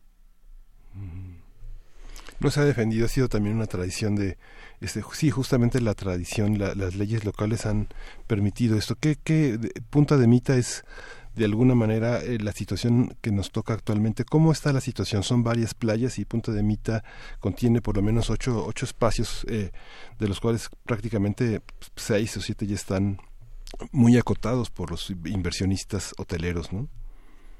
Sí, sí, pues Punta de Mita es, justo esa playa este, del, estero, la, lancha, que es la más cercana a la población de, de Punta de Mita y ha sido tradicionalmente utilizada eh, pues por la gente que vive ahí, por eh, algunos eh, surfistas, de una comunidad de, surfistas. Entonces, pues este este intento de, de, privatizar y por al instalar elementos de, de, seguridad, de impedir el, el, acceso, pues es por eso que pues que salta inmediatamente, ¿no? Pero como digo, como si es un ejemplo, hay una organización que está tiene muchos años luchando ya, eso que se llama las Mujeres Unidas eh, por Bahía de Banderas, que lo único que están peleando es accesos eh, al mar en toda esa zona de, Bahía de Banderas. Le digo, no es la primera vez, sino que esto es una situación eh, recurrente que ha pasado durante varias administraciones de diferentes ayuntamientos y pues la, misma también, no solo la ley local, sino la ley federal permite pues el, las concesiones y inclusive también pues, muchas construcciones que se dan de forma ilegal sin manifestación de, de impacto ambiental en donde la Profepa eh, no verifica como debería hacerlo, no no clausura como debería hacerlo, entonces pues poco a poco se da esta urbanización este a veces eh, ilegal y pues ya que se construye el hotel pues ya es eh, prácticamente demasiado tarde, es más difícil para una autoridad tener alguna acción para y pelear el, el, el, acceso eh, al mar. ¿no? A ver, frente a mecanismos tan conocidos, ¿qué acciones son efectivas eh, desde las leyes, desde todos los espacios posibles? Eh, los, la, se debe de modificar los planes de desarrollo urbano, los planes de ordenamiento ecológico local. Ese es el, principal instrumento regulador del, del, del suelo y de la urbanización ahí se debe especificar exactamente en qué zonas y de, de, de, y la, de cuánto van a medir o cada cuánto se van a, a, establecer los accesos y los, llaman las servidumbres, los accesos directos eh, hacia el mar. Es bien importante porque son los municipios los reguladores de, del suelo. También a nivel federal, las instancias como la Profepa son encargadas también de buscar que todas las concesiones de la zona federal marítimo terrestre estén eh, bien utilizadas y no se esté dando este caso de, de, de, privatización eh, y que estén impidiendo los accesos al mar. También la, la Profepa la que debe de, checar cuando las construcciones que están dando en la playa también tengan las autorizaciones correspondientes, que la más importante es la, la manifestación de, de, impacto ambiental, ¿no? Entonces es una coordinación de diferentes niveles de, gobierno. Eh, por ello, por eso mismo se, ha planteado en años pasados el tener una ley de costas, ¿no? España, Chile eh, son, son, son buenos ejemplos, ya que son diversas autoridades que convergen y diversas regulaciones eh, que convergen en esta eh, zona costera y no solo la, problemática es para los sobre los accesos al mar sino también sobre la pérdida de ecosistemas costeros que son importantes eh, como los manglares ¿no? de los cuales ya perdimos más de la mitad de los manglares en el país y justo es principalmente eh, pues por el desarrollo eh, costero inmobiliario ¿no? Eh, ¿a, quién, ¿a quién se acaba beneficiando? Porque ese es, ese es el tema, digamos, ¿no? Le quitas eh, el acceso a la playa a una población que de muchas maneras se beneficiaba desde un desde el punto de vista de calidad de vida, pero también seguramente en un este en una eh, desde un punto de vista económico de muchas formas se beneficia a una población y quién sí se beneficia de de las de darle lugar a los desarrolladores Sí, pues aquí hay un beneficio eh, que es claro, que es el, el desarrollador, el, el, promotor turístico, el, dueño de, digamos del, terreno es, es, el único beneficiado este de esa zona, ¿no? Obviamente hay una afectación a toda la, la población que, vive ahí, que ha tenido un uso tradicional y desde hace mucho tiempo de esa, de esa zona de, playa, en este caso la concesión va para una empresa, eh, pues es el es realmente es el es el único beneficiado, ¿no? Sin embargo, también hay que tener en cuenta que las concesiones eh, no significan, por lo menos de zona federal marítimo terrestre, no significan que uno no pueda eh, pasar, pero estamos también acostumbrados a, a ver como los mismos hoteles cercan sus concesiones y ponen elementos de seguridad para intimidar a cualquier persona que se llegue acercar diciendo que están invadiendo propiedad privada, ¿no? Lo cual no, es cierto y pues para mucha gente que no conoce la, la ley y pues prefiere no no meterse en problemas por la intimidación que, presentan los, los guardias de seguridad, ¿no? De, muchos hoteles. Entonces ahí también donde la Profepa y el municipio deben de, de, de ejercer, ¿no? Checar este, las concesiones hasta dónde son realmente, si el hotel no está haciendo, este, no se está extendiendo este, más allá, si está al corriente de hecho de su pago de derechos hay un gran problema porque además de tener las concesiones no se paga no se pagan eh, los derechos este, a la a la federación entonces hay, hace falta un, un, ordenamiento eh, costero no y el municipio de Bahía de Banderas o toda la zona de Bahía de Banderas o ahí en Puntamita, pues es un ejemplo claro de lo que sucede también en otras partes del, del, del, país. Sí, y esta, en, en 2013 el año se abrió con una iniciativa que había presentado Manuel Fabio Beltrones para modificar el artículo 27 y permitir que los extranjeros puedan adquirir islas, territorios en playas y, y echar atrás esta ley que, que, no permite que 100 kilómetros alrededor de las fronteras y 50 kilómetros de playa sean sean este, adquiridos por, por, por, por extranjeros, incluso por nacionales tiene sus limitaciones, pero ya legalmente está constituido ese, ese proceso. ¿no? Sí, bueno, de hecho se ha podido ya a través de, de hace muchos años a través de, de, un esquema que se llama un fideicomiso que cualquier extranjero pues hace eh, un fideicomiso con una institución de, de, un banco y pues así es así como adquieren las las propiedades, ¿no? Es un mecanismo este pues legal, que es un parecido como que hablamos de, de, las concesiones, entonces sí se permite a cualquier... Sí, Manuel Fabio dijo en ese entonces que, este, que para evitar la simulación y hacerlo de una manera directa, ya evitemos los prestanombres, ahora son directos. Exactamente, ah, exactamente, sí. sí.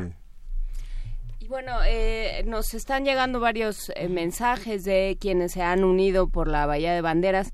Eh, ¿Dónde puede uno adquirir más información? Porque como, como bien apuntas Alejandro Olivares, no es el único caso este de, de, la lancha, también hay otros. ¿Cómo, ¿Cómo saber más y cómo pues acercarse a, este, a esta lucha?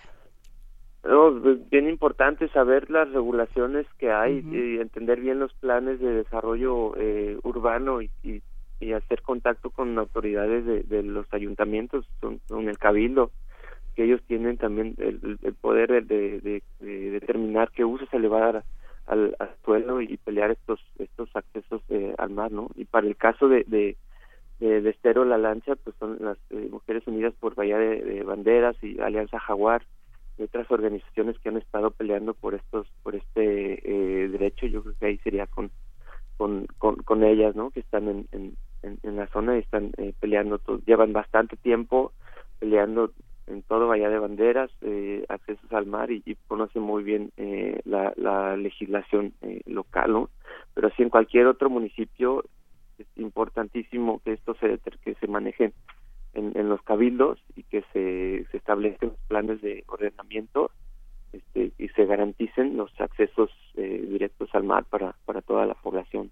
Sí, digamos, ahí hay una, una tensión eh, que parecería eh, irremontable, que es, por un lado, eh, la explotación turística, esta idea de México como un país turístico, de las costas como nuestro gran recurso económico, pero, eh, pero literalmente a qué costa, pues digamos, cómo, cómo resolver ese problema como, pues, como personas que van a las costas o que, o que pretenderían visitarlas, cómo resolverlo, en qué fijarse al momento de ir a algún, a algún sitio, de visitar algún sitio turístico de México? Pues deberían ellos exhibir en cualquier hotel su concesión, por lo menos tenerla de forma visible, este, con su concesión, en qué comprende, desde cuándo lo obtuvo, si está al corriente de, del pago.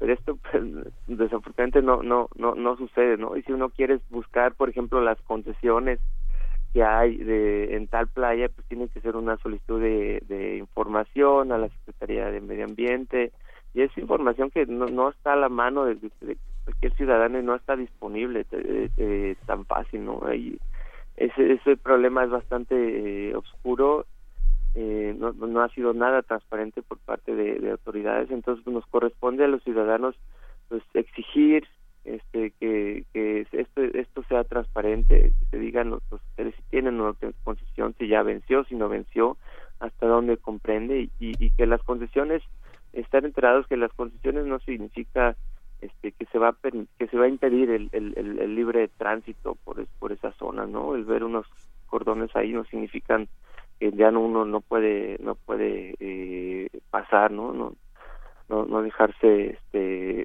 llevar por lo primero que, que, les digan los, los, los, hoteles no hay que conocer bien los derechos eh, toda persona tiene derecho a, transitar eh, libremente y por lo mismo por eso se le llaman zonas son zonas federales que pertenecen eh, a todos a todos los, ciudadanos ¿no? cualquier tipo de privatización ya sea a través de, concesión o, otro eh, mecanismo pues va contra nuestros derechos Sí.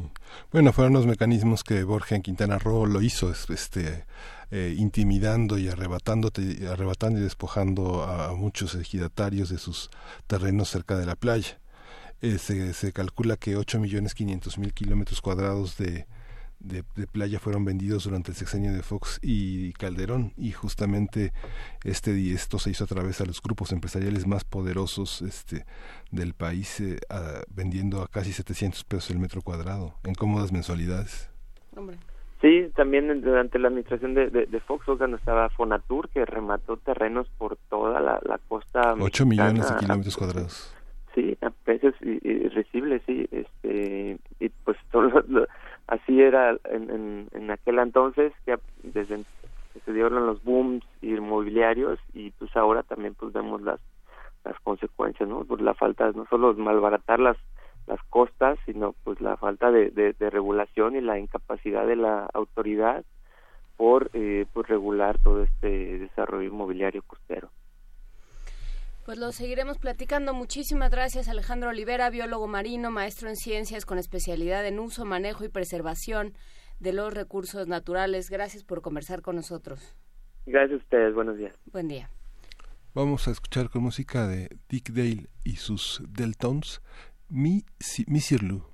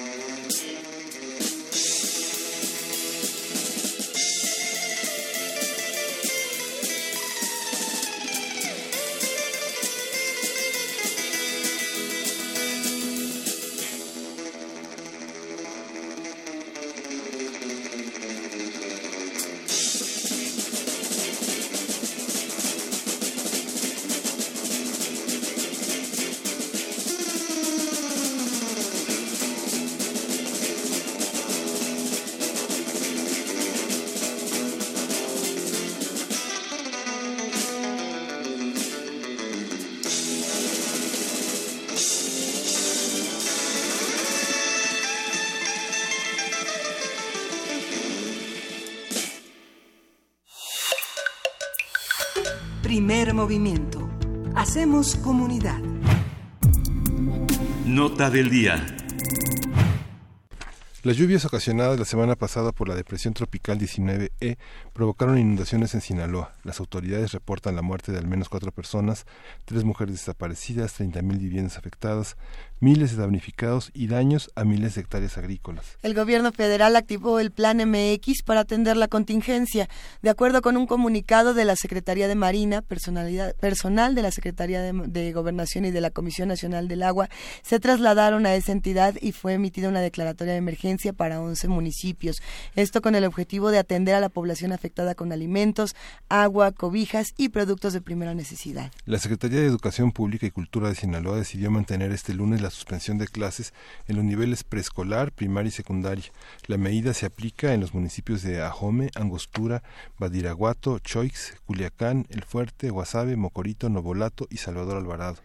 A través de redes sociales, habitantes han denunciado que las autoridades de protección civil de Sinaloa no alertaron a la ciudadanía sobre el potencial de lluvias esperadas. Todo un tema, Miguel Ángel. Sí, vamos a conversar con Gabriel Mercado, él es periodista del diario Noreste en Sinaloa y bueno, pues tiene la información pues prácticamente de última hora. Gabriel, buenos días, ¿cómo estás? Muy buenos días. Cuéntanos, por favor, qué está pasando en Sinaloa. Bueno, así como lo han comentado en la información previa, eh, las autoridades hasta el momento han reportado por estas eh, lluvias que trajo trajeron los remanentes de la depresión tropical 19, pues cuatro personas muertas en diferentes municipios, así como tres mujeres desaparecidas en un hecho desafortunado. Eh, gran parte de la lluvia que se generó cerca de donde ellas vivían, cerca de un arroyo, ellas estaban saliendo de su vivienda y fueron arrastradas por el agua que estaba corriendo ahí en la calle y fueron llevadas hasta el arroyo y hasta hoy a varios días que ocurrió este hecho desde el jueves pasado, pues se encuentran desaparecidos. Hay 870 kilómetros de carreteras eh, dañados, pero también 120 planteles escolares que fueron afectados por las lluvias e incluso el día de hoy, pues se mantiene la suspensión de clases en todos los niveles básicos de aquí, de estos 11 municipios que fueron afectados por las precipitaciones. Ya continuarán las labores de limpieza y también en algunas eh, universidades y preparatorios también podría mantener esta suspensión de clases. ¿Cómo, eh, digamos, cómo hacer una, una evaluación de las causas? ¿Todavía están en el momento de, de poder decir qué fue lo que pasó o apenas están, están en la emergencia? Eh, las autoridades lo que han justificado y que bien mencionaban también que ha sido el reclamo y el enojo de todos los sinaloenses es que no hubo una prevención por parte de las autoridades de protección civil, no hubo un llamado de alerta, de atención, ni siquiera suspendieron clases aquí en el centro del estado cuando aquí en Culiacán hubo 120 colonias inundadas por estas precipitaciones. Muchos padres de familia ya habían llegado a sus hijos a la, a la escuela muy temprano en la mañana cuando comenzó a llover y todos estaban preguntando porque sabían que estaba la suspensión de clases en el norte del estado, en los Mochis, porque previamente la Conagua había emitido que iba a haber precipitaciones intensas en esa zona de la entidad, pero aquí en el centro no habían notificado nada y Protección Civil hizo la suspensión de clases ya hasta el mediodía fue cuando avisaron que no iba a haber en el turno vespertino pues clases y todos por supuesto estaban muy preocupados los padres de familia. Algunos tuvieron que dejar a sus hijos en las escuelas porque ya era muy complicado y riesgoso ir por ellos. Otros fueron hasta hicieron la faena de ir por los pequeños pese a que ya había algunas zonas inundadas los sacaron de la escuela y los llevaron a sus casas. Y lo que está clavando la población bueno por qué Protección Civil no dio aviso este fin de semana hubo algunas autoridades nacionales estuvo el director de Protección Civil eh, nacional quien mencionó que supuestamente pues este fenómeno fue atípico nunca se había formado una depresión tropical en el Golfo de California. Es la primera vez que se forma esta depresión tropical y las autoridades aquí de Conagua a nivel local han señalado que la depresión cuando entró a Sonora y se disipó traía mucha humedad lo que generó las tormentas y les fue pues bastante complicado predecir que se iban a formar esas lluvias. Gabriel, ¿se tienen antecedentes de este tipo de, lluvias y de inundaciones en Sinaloa? Te lo pregunto porque las, al final el, viernes pasado discutíamos con un experto en Atlas de Riesgos justamente temas como estos y le preguntábamos por Sinaloa y por Sonora si esto había ocurrido antes, si esto era algo que, que se podía predecir. Eh, él decía que sí, eh, sin embargo los habitantes de Sinaloa dicen que no. Cuéntanos un poco de esto desde tu punto de vista. Eh, Yo creo que sí, yo creo que realmente lo contrario, sobre todo los que vivimos en el centro del estado, en Culiacán, ya sufrimos inundaciones similares. Esto pasó con el huracán Manuel hace cinco años. Un dato importante, estas lluvias, estas precipitaciones alcanzaron los 360 milímetros, mientras con Manuel fueron 400 milímetros. Esto equivale prácticamente al 60% de una lluvia de todo el año, ocurrió en solo 24 horas. Entonces, ¿qué es lo que han reclamado aquí los ciudadanos? Bueno, que debido a esas inundaciones con Manuel, faltaban, faltaban obras de drenaje pluvial, faltaban obras de canales pluviales que pudieran llevar esas precipitaciones fuera de las zonas de las colonias que pudieran filtrarse en las lluvias y que no ocurrieran estas inundaciones. Sin embargo, pasaron cinco años y no se han hecho estas obras. Apenas el gobernador este fin de semana hizo la solicitud del apoyo del Fondo Nacional de Desastres Naturales, pues ya dijo que van a buscar con el gobierno federal que se etiqueten recursos para invertir ahora sí en este tipo de obras. Sí, justamente la zona de los tres ríos, que, que, que, que siendo el río Culiacán, uno de los municipios más afectados fue este Badiraguato, que está entre la ciudad universitaria y otro municipio, otra colonia que no recuerdo cómo se llama, pero sí está en el Atlas de Riesgos de Protección Civil. Son cuatro ríos, digamos, si uno no toma en, si uno toma en cuenta los tres ríos que se conforman el brazo del río Culiacán, ¿no? O sea, está, están ahí los cauces. Sí, de hecho, curiosamente, eh, alguna vez cuando pasó lo de Manuel se le cuestionó a las autoridades, bueno, ¿cuáles son las zonas de riesgo aquí en Culiacán? Y literalmente la respuesta fue, todo Culiacán es zona de riesgo, porque estamos en un valle y eh, todas las precipitaciones vienen a caer aquí al centro del estado, aquí a la ciudad. Entonces lo que ha faltado es mucho eh, pues la planeación, la ejecución y obras de drenaje pluvial. Se hicieron unas cuantas en algunas calles, se hizo incluso un dragado del río pero pues ahora vemos pues que esto ha sido insuficiente. No podemos eh, todavía decir esto es responsabilidad de uno o de otro, pero ¿a quién se le tiene que exigir por lo que está ocurriendo en este momento, Gabriel? Es muy complicado, al menos la gente sí está muy molesta con las autoridades de protección civil, están pidiendo la cabeza del titular de protección civil y es que ese cargo se lo designaron a un político, no a un experto en áreas de seguridad o de protección civil y es que la molestia, por supuesto, es muchísima de la gente porque se estima que hay hubo pérdidas inmobiliarias en 300 mil casas aquí en el estado. Es realmente eh, lamentable porque muchas familias lo perdieron todo, perdieron sus muebles, perdieron sus coches. Hay videos impresionantes de cómo el agua se llevó vehículos, los arrastró y los tiró a los canales y pues la gente perdió su patrimonio aquí y pues no fue alertada a tiempo de lo que iba a ocurrir. Eh, existe, digamos, a qué, qué tipo de poblaciones vive en esas colonias afectadas. De esas 300 mil casas hay, eh, hay de todo. ¿Cómo, cómo, ¿Cómo construir, digamos, el perfil de quienes vivían en esas casas? Eh, hay de todo, hay de todo. Hay sobre todo, hay unas colonias que se llaman Valle Alto y otras que es Infonavit Maya, que está hacia el norte de aquí de la ciudad y son perfiles de personas de clase media, clase media baja y también eh, en sectores muy pobres y marginados, porque también hubo comunidades de cuatro sindicaturas de aquí del, centro de Culiacán que fueron afectadas por las lluvias. El nivel del agua rebosó los arroyos y canales y pues les inundó completamente las casas. Y estamos hablando de comunidades, por supuesto, pobres, marginadas, que eran personas que tenían muy pocas cosas y que el fin de semana estuvo visitando algunas de estas comunidades. El gobernador visitó eh, la comunidad de los mezcales aquí en Culiacán, que también fue de los afectados, y la gente le decía, señor gobernador, llénese de lodo los zapatos para que comprenda la situación en la que estamos. A ver, pero Kirin Ordaz Coppel se toma su foto en las zonas afectadas. De hecho, están en, todos los periódicos la foto del gobernador con, sí, con los zapatos enlodados. Y ya y, luego, ¿qué, ¿qué más hizo además de irse a tomar la selfie con, con los damnificados y con todas las personas que están afectadas?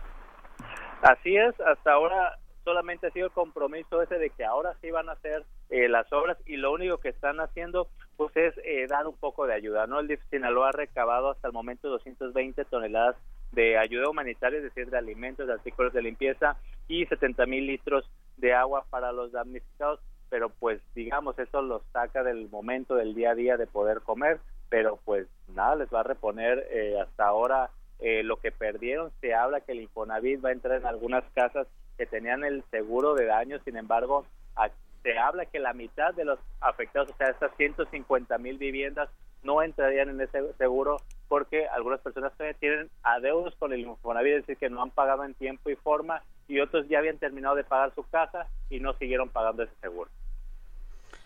Entonces, eh, más bien tendría, digamos, el Infonavit entra no a no a ayudar, digamos, sino simplemente a cubrir eh, lo, lo de lo de los seguros, pero no. Eh, claro, y aparte es mínimo porque se habla que serían apenas 30 mil pesos, ¿no? Y estamos hablando de personas que perdieron salas, que perdieron colchones, que perdieron automóviles, ropa, artículos que eran a lo mejor personales muy importantes y eso pues eh, nadie se los va a reportar.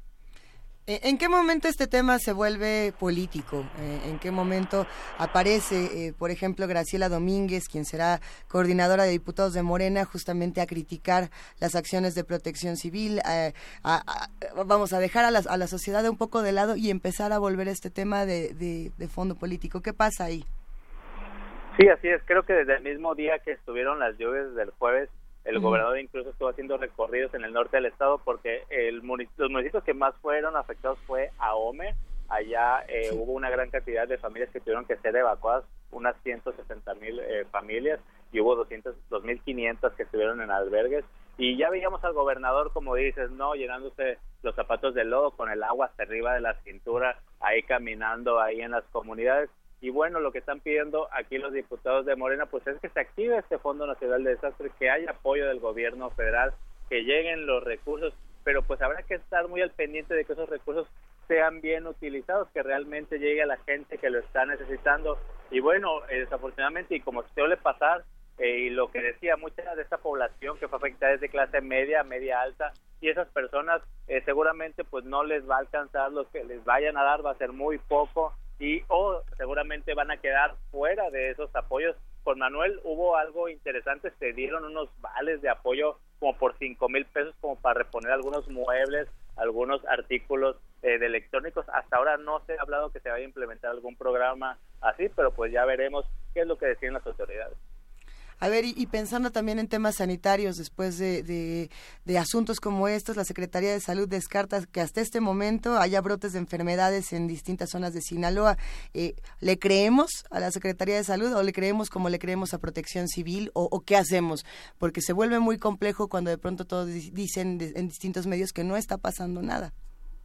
Así es, se vuelve muy complejo. Hasta ahora no tenemos reportes de brotes eh, por enfermedades. Aquí el problema y, ojalá y, y, haya una atención rápida y de limpieza es el dengue. Estamos en plena temporada todavía de verano aquí en Sinaloa y el mosco del dengue pues aprovecha mucho cuando hay mucha agua acumulada. Entonces habrá que esperar el transcurso de los siguientes días para ver si estos niveles de agua que ya empezaron a bajar, algunas comunidades apenas el fin de semana empezaron a bajar los niveles y pudieron regresar las personas a sus casas.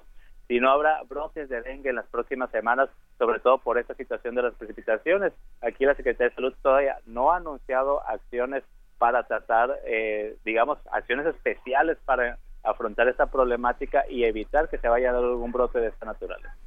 Bueno, entonces pasamos, digamos, por temas de salud, por los temas de protección civil, por la parte política. En la parte de educación, ¿en qué momento se van a restablecer las clases de estas 200 escuelas en Sinaloa? Hasta ahora no se ha eh, notificado, al menos el día de hoy están suspendidas las clases en todos los niveles básicos.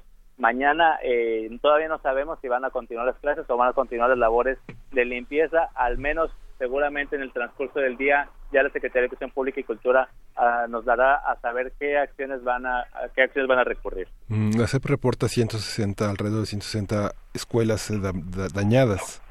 Así es, son, son aproximadamente 120 escuelas eh, ah. dañadas, menos las que ha reportado eh, la CEPIC, sobre todo pues por las inundaciones, porque a algunas escuelas se les filtró el agua, quedaron encharcadas, hubo daños también en algunos materiales. ¿Qué, preguntas se quedan pendientes? ¿Qué elementos no hemos estudiado, Gabriel Mercado, de un tema tan complejo como este? Yo creo que no se ha estudiado a fondo, sobre todo, y, muchos lo reclaman, eh, la construcción de los fraccionamientos aquí en Culiacán. Y mm. cuando ocurrió Manuel, se cuestionaba si hubo corrupción en la construcción de los fraccionamientos, porque estos fraccionamientos carecían, por supuesto, de las implementaciones de drenaje pluvial y de canales para que pudiera fluir el agua y no se convirtieran pues en completas lagunas estas colonias y eh, a cinco años de distancia vemos que ha vuelto a ocurrir, que son las mismas colonias que se inundaron hace cinco años, son las mismas colonias que se inundan el día de hoy. Las autoridades habían prometido que les iban a pedir estudios de planes eh, de drenaje pluvial los nuevos fraccionamientos que se construyeran, pero pues seguimos viendo que esta situación pues al día de hoy todavía continúa. Es que es interesante eso que mencionas porque digamos, este, ¿cuántas? No, perdí un poco las cifras, son cerca de 150 colonias afectadas.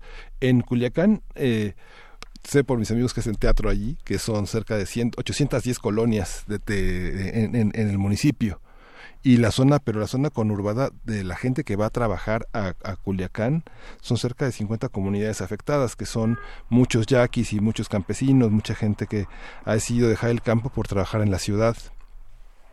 Que esa fue la, la población muy, muy afectada sin censo realmente, porque son comunidades que viven de una manera muy precaria.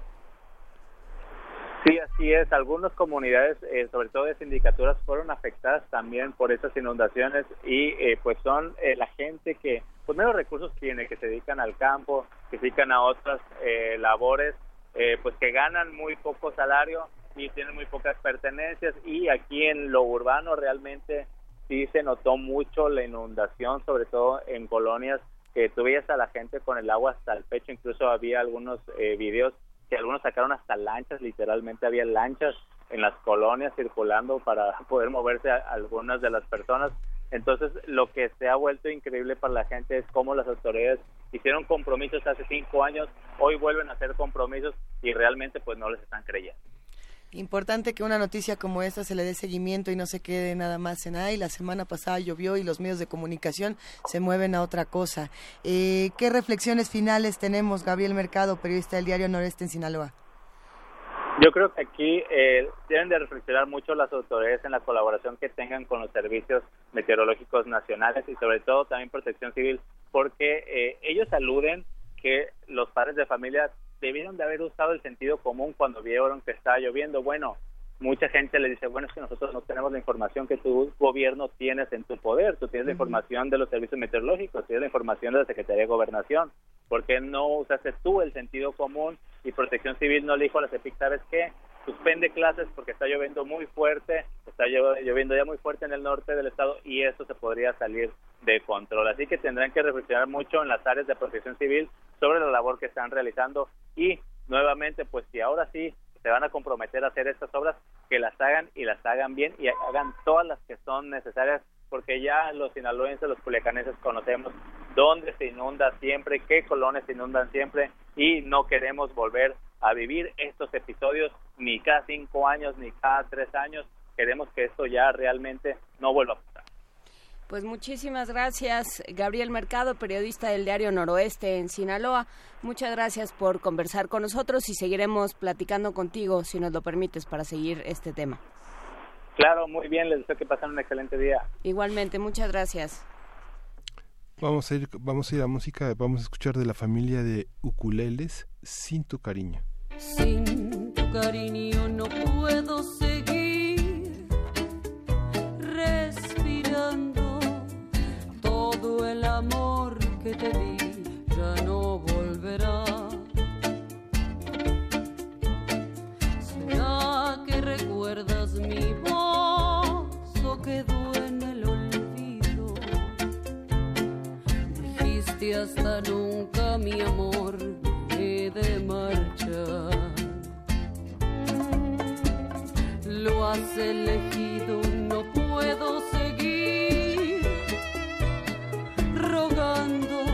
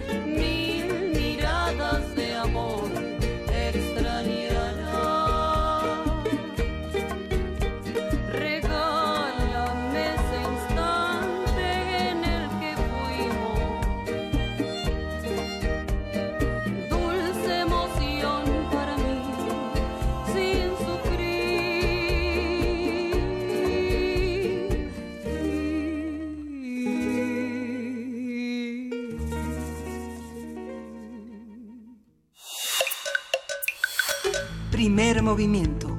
Hacemos comunidad. Son las nueve de la mañana.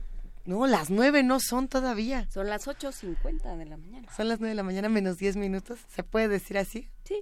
¿No? Ah, bueno, tenemos todavía mucho contenido aquí en Primer Movimiento y estábamos hablando un poco de la Gaceta UNAM. Justamente, eh, si usted recuerda, hace un par de semanas que hablamos sobre este Códice Maya de México, antes conocido como el Códice Grolier. Grolier. Eh, pues que eh, no sabían bien a bien si era si, si era auténtico, a- había muchísimas dudas, todo el- eh, se pensaba entre los expertos que no era nada más que un, Un mito. un grandísimo mito y un grandísimo invento y de pronto empezaron a hacerle una serie de estudios y se dieron cuenta de que sí, empezaron a estudiar desde los pigmentos, las, los diferentes depósitos de animales, el tema, todo aquello que eh, que pues que tiene que ver con lo material y con lo inmaterial del códice. Fue un eh, maravilloso trabajo colaborativo entre los estudiosos de la cultura mayense, los eh, los estudiosos en ciencias, los biólogos, los químicos eh, y bueno aquí conversamos ampliamente sobre sobre ese tema. Vamos a poner en redes eh, la liga para para ese episodio que se puede consultar en nuestra página. Pero bueno, pues aquí también viene explicado en la Gaceta, si usted quiere saber más, si usted quiere saber más detalles, está ahí en la Gaceta el día de hoy, desde cómo, cómo se hizo la cápsula para conservar el códice, cómo se hizo el trabajo colaborativo y el equipo que se organizó para hacer todo esto, ahí está en la página de la Gaceta. Eh, y, está- y es muy interesante para, para los que se apasionan por los documentos antiguos la manera en la que se hacen estos estudios, la manera en la que se trabaja. Por ejemplo, estas son nada más 10 páginas, es lo único que se tiene. La conservación de estas páginas, pero también a ver qué mecanismos utilizaron los investigadores para no afectarlas, porque los materiales eran muy delicados. Eh, bueno, yo creo que yo creo que estaría bueno hacer una segunda mesa. ¿Cómo se llama nuestro arqueólogo? No, Luisa, no me hagas eso. Ay, bueno, ahora le preguntamos a nuestras queridas coordinadoras de invitados porque tenemos un arqueólogo que además es cinéfilo y que le entra mucho a estos temas de cómo se investigan eh, los materiales, los materiales an- antiguos, ¿no? Lo- los más interesantes, yo creo. Por supuesto, también eh, hay una nota sobre eh, casos de demencia. Eh, se, el 20 de septiembre pasado se conmemoró el Día del Alzheimer y otras demencias. El Alzheimer es un tipo de demencia. Mañana vamos a estar hablando con más amplitud sobre este tema. Pero bueno, pues en, en esta semana de tipos hay, cómo afectan, cómo se reconocen y sobre todo cómo deben tratarse eh, y cómo debe, por supuesto, trabajarse con los, los parientes. ¿Qué pasó, Luisa? No, no, justamente pensando en, en un tema tan importante como este y en cómo se estudia, por supuesto, desde la parte médica, desde la parte clínica, también eh, sería importante estudiarlo desde la parte social y cómo eh, nos relacionamos justamente con estos padecimientos, en qué momento los llamamos padecimientos y, y cómo fueron tratados en- a lo largo de la historia, ¿no? Pensando, por ejemplo, en el DSM-4, el DSM, bueno, es que a ver, el DSM, punto, ¿no? Y, y como decía, "Eh, esto es malo, esto es trastorno, esto sí, esto no. ¿A quién se le ocurre poner en, la, en las distintas cajitas lo que está bien y lo que está mal con la mente? Creo Sí, que es interesantísimo. sí, justamente estas diferencias son las maneras de enclaustrar, de separar, de castigar, de vigilar a las, a las personas que son que no son que no son propicias para los modelos de desarrollo que tienen algunos proyectos de Estado ¿no? y, de- y que se materializan en los programas de gobierno. ¿no? Sí, pues cómo pasamos de la marginación al apoyo de comunidades que realmente lo necesitan. Vamos a, justamente para seguir con temas de divulgación como estos que nos comparte la Gaceta de la UNAM, vamos a pasar a la revista Cómo ves, que tiene producciones en Radio UNAM ya desde hace muchos años. La revista Cómo ves, eh, cada cierto tiempo nos manda los contenidos y se van reinventando aquí en Radio UNAM. Se pone buenísimo y esto es El color de dinosaurio. Revista Cómo ves.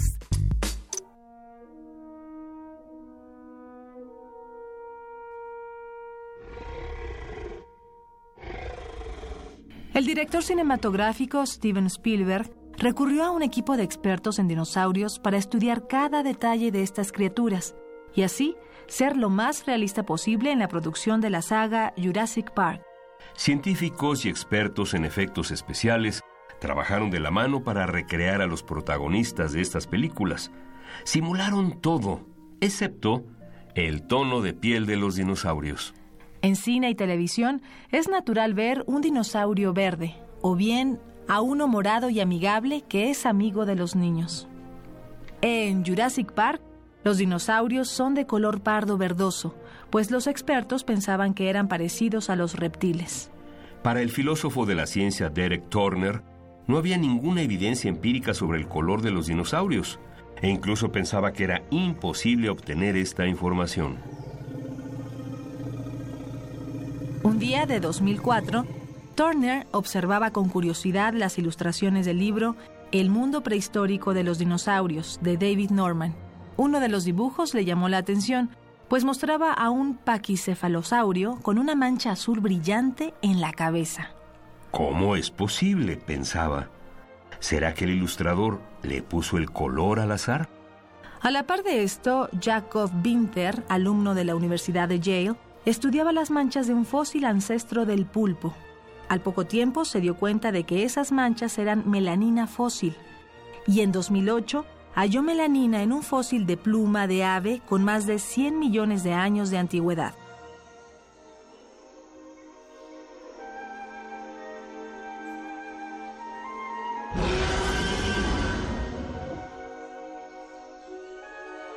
La pluma mostraba bandas de color muy oscuro alternadas con bandas claras. En las partes negras, Winter encontró cientos de estructuras en forma de salchicha, muy semejante a los melanosomas, que concentran un polímero oscuro llamado eumelanina, que está presente en las plumas de las aves modernas. La polémica sobre el color de piel de las especies prehistóricas sigue vigente. Hay quienes creen que estos melanosomas no son más que bacterias. Si quieres conocer los estudios que se han realizado para saber de qué color son los dinosaurios, no dejes de buscar la edición 233 de tu revista ¿Cómo ves? Búscala y adéntrate en esta fascinante investigación. Revista ¿Cómo ves? Primer movimiento. Hacemos comunidad. Son las 8 de la mañana con 57 minutos. Si usted tenía que estar a las 9, corre. Eh, Miguel Ángel, tenemos, tenemos libros. Tenemos libros, tenemos dos libros que se van a ir por teléfono. El primer libro es Crónicas de una búsqueda, es el discurso de Pablo Rudomín, eh, es un opúsculo del Colegio Nacional que se llama Crónicas de una búsqueda y son los caminos que en sus primeros 50 años en relación con la ciencia y los mecanismos neurofisiológicos que trabajó Rudomín sobre la percepción están contenidos en un pequeño libro que bueno se va por teléfono hoy. Y hay un libro también de Hanif Kureishi, este escritor británico de origen pakistaní que tiene muchos años viviendo en Londres y multipremiado, es autor del Buda de los suburbios. Y en anagrama, en una edición limitada, muy bonita, encuadernada en pasta dura, se va Intimidad, que es eh, una especie de trabajo autobiográfico en un alter ego de Hanif Kureishi, eh, estos dos libros por teléfono triste, triste Hanif Kureishi en general, ¿no? Pero bueno, eh, agradecemos como siempre al Colegio Nacional que nos envíe sus novedades. Tenemos esta colección de opúsculos que son justamente pequeñas obras que, eh, que, nos acercan a los miembros del Colegio Nacional. Son, suelen reunir ensayos pequeños o sus discursos de ingreso al Colegio Nacional o pequeñas eh, contribuciones o reflexiones que han hecho los miembros del Colegio Nacional. Eh, hay que asomarse, por supuesto, a, a, ese trabajo, a ese trabajo editorial que ha representado una búsqueda de divulgar y de cumplir con la, con la función del colegio que es llevar el conocimiento a todos los mexicanos. Pero eso lo seguiremos haciendo en la hora siguiente. Nos vamos a empezar nuestra tercera hora de primer movimiento. Sigan con nosotros. Síguenos en redes sociales. Encuéntranos en Facebook como Primer Movimiento y en Twitter como arroba PMovimiento. Hagamos comunidad.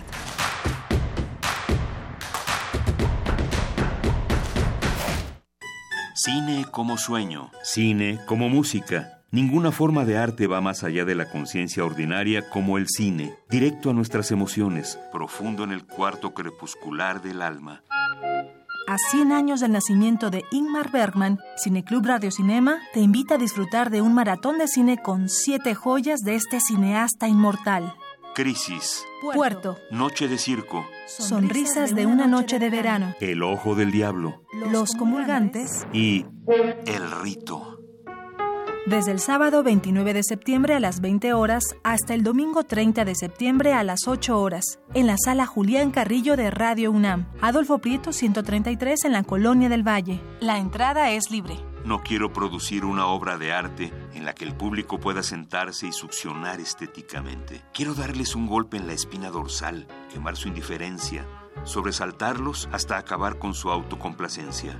Radio UNAM, experiencia sonora.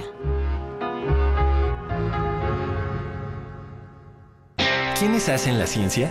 ¿Cómo se suma la ciencia a las soluciones de los problemas iberoamericanos?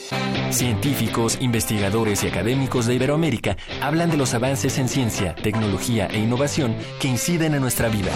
La ciencia que somos. La ciencia que somos. Iberoamérica al aire. Viernes a las 10 y media de la mañana. 96.1 de FM. Retransmisión, domingos a las 9.30 de la mañana por el 860 de AM. Radio UNAM. Experiencia sonora. Ser oposición es entender que votaste por un cambio y luchar para que ese cambio se haga realidad. Ser oposición es trabajar para recuperar la paz y la seguridad. Es darle reversa al gasolinazo y quitarle la pensión a los expresidentes. Ser oposición es apoyar todo lo que le haga bien a México y oponerse a quien traicione la confianza de la gente. Ser oposición es amar a México.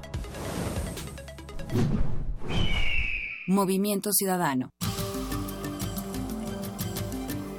Museo del Templo Mayor exhibe La Reina Roja, el viaje de Xibalbá, que muestra las joyas y accesorios de la esposa del rey Pacal de Palenque y los resultados de las investigaciones que se han realizado en la cámara donde fue sepultada la sacerdotisa y miembro de la familia gobernante en la ciudad maya. El cuerpo es una réplica de fibra de vidrio a la cual se le ha colocado el ajuar que portaba la soberana, La Reina Roja, el viaje de Xibalbá, Museo del Templo Mayor, Centro Histórico.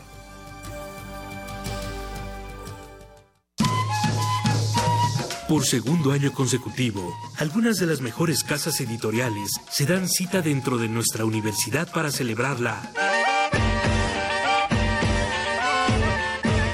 Feria Internacional del Libro Universitario Filuni 2018.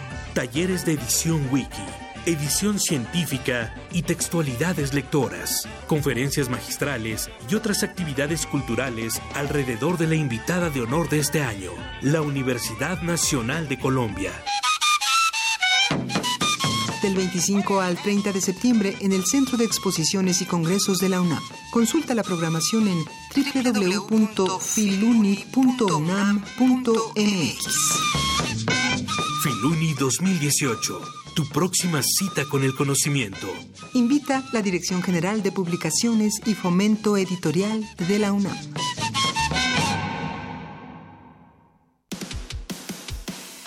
Dejar huella en cada aula de la UNAM es un deber de un verdadero Puma. Deja tu huella y apoya Fundación UNAM a de cara a miles de universitarios. Súmate 5340-0904 o en www.funam.mx. Contigo hacemos posible lo imposible. Encuentra la música de primer movimiento día a día en el Spotify de Radio UNAM y agréganos a tus favoritos.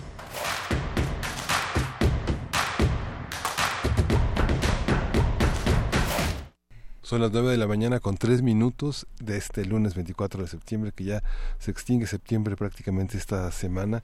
Estábamos hablando de, eh, me atrevo a decir, de la actividad teatral, escénica, plástica en Culiacán, que hay muchísimas personas que, bueno, eh, iban a hacer una gran conmemoración este viernes 29, este sábado 28 con el 487 aniversario de la ciudad, pero bueno, ahora todos estarán concentrados en paliar un poco la situación tan angustiante, tan dolorosa que existen todas estas casi mil colonias en los alrededores de Culiacán y Culiacán mismo, ¿no?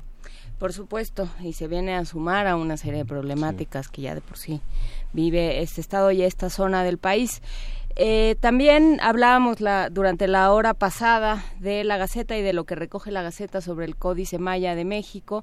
Eh, ya está en nuestras redes la conversación sobre el Códice Maya de México, sus aportaciones y su trabajo, digamos, lo que implicó y lo que implicó en términos de colaboración entre científicos eh, sociales y, científicos duros. ¿Cómo, ¿Cuál es la distinción? me, la estás complicando. Las ciencias duras, es casi se Las sí, ¿no? Son las ciencias duras y las ciencias sociales. Este, bueno, pues lo que implicó en términos de, de colaboración y en términos de construcción de conocimiento y de una, una aproximación al trabajo realmente universitario y colaborativo. Todo eso está en esta entrevista. Revísenla, se va a poner bien. La entrevista ya se compartió en redes sociales, ahí está para todos los que quieran escucharla. Chelly Berry nos escribe y dice, escuchando la cápsula, ¿cómo ves? Escuchando lo del código Maya, se antoja una película. Y sí, efectivamente se antoja muchísimo. Eh, con todos los materiales que se tiene se podría contar una historia interesantísima, desde un documental hasta una ficción, sin duda, Chelly Berry. Abrazamos a todos los que están haciendo comunidad con nosotros, a los que nos escuchan, a los que nos escriben, a los que se manifiestan en el 55 36 43 39 para todos ustedes va la poesía necesaria. Primer movimiento. Hacemos comunidad. Es hora de poesía necesaria. Hola Miguel Ángel Quemain. Vamos a escuchar, vamos a escuchar, voy a leer un poema de Mariana Bernardes. Ella es una poeta mexicana que nació en 1964 y en papeles privados publicó hace tres años En el pozo de mis ojos y de este volumen es este poema que dice eh, que se va a acompañar con la milonga del ángel de Astor Piazzolla. Ándale. ¿Eh? Dice, y vino el ángel con su lengua de fuego y arrebató mi cuerpo en su relámpago y no recuerda mi mente más que el tajo en el pecho. De lo que hice o dije, nada sé, ni puedo dar testimonio o fe de ello, solo la carne como vidrio astillado doliendo en su juntura. Poco entender. Digo ángel por temor a su otro rostro, ese cuyo nombre no se pronuncia por evitar el cerrojo que detendría el pasar del segundero y cuyo rumor inmisericordia rasgaría la risa. Y vino, y postrade quedado con la visión en brillo, mejor el viento que no la palabra, incapaz ante el tacto que comienza a no distinguir la piel del plumaje.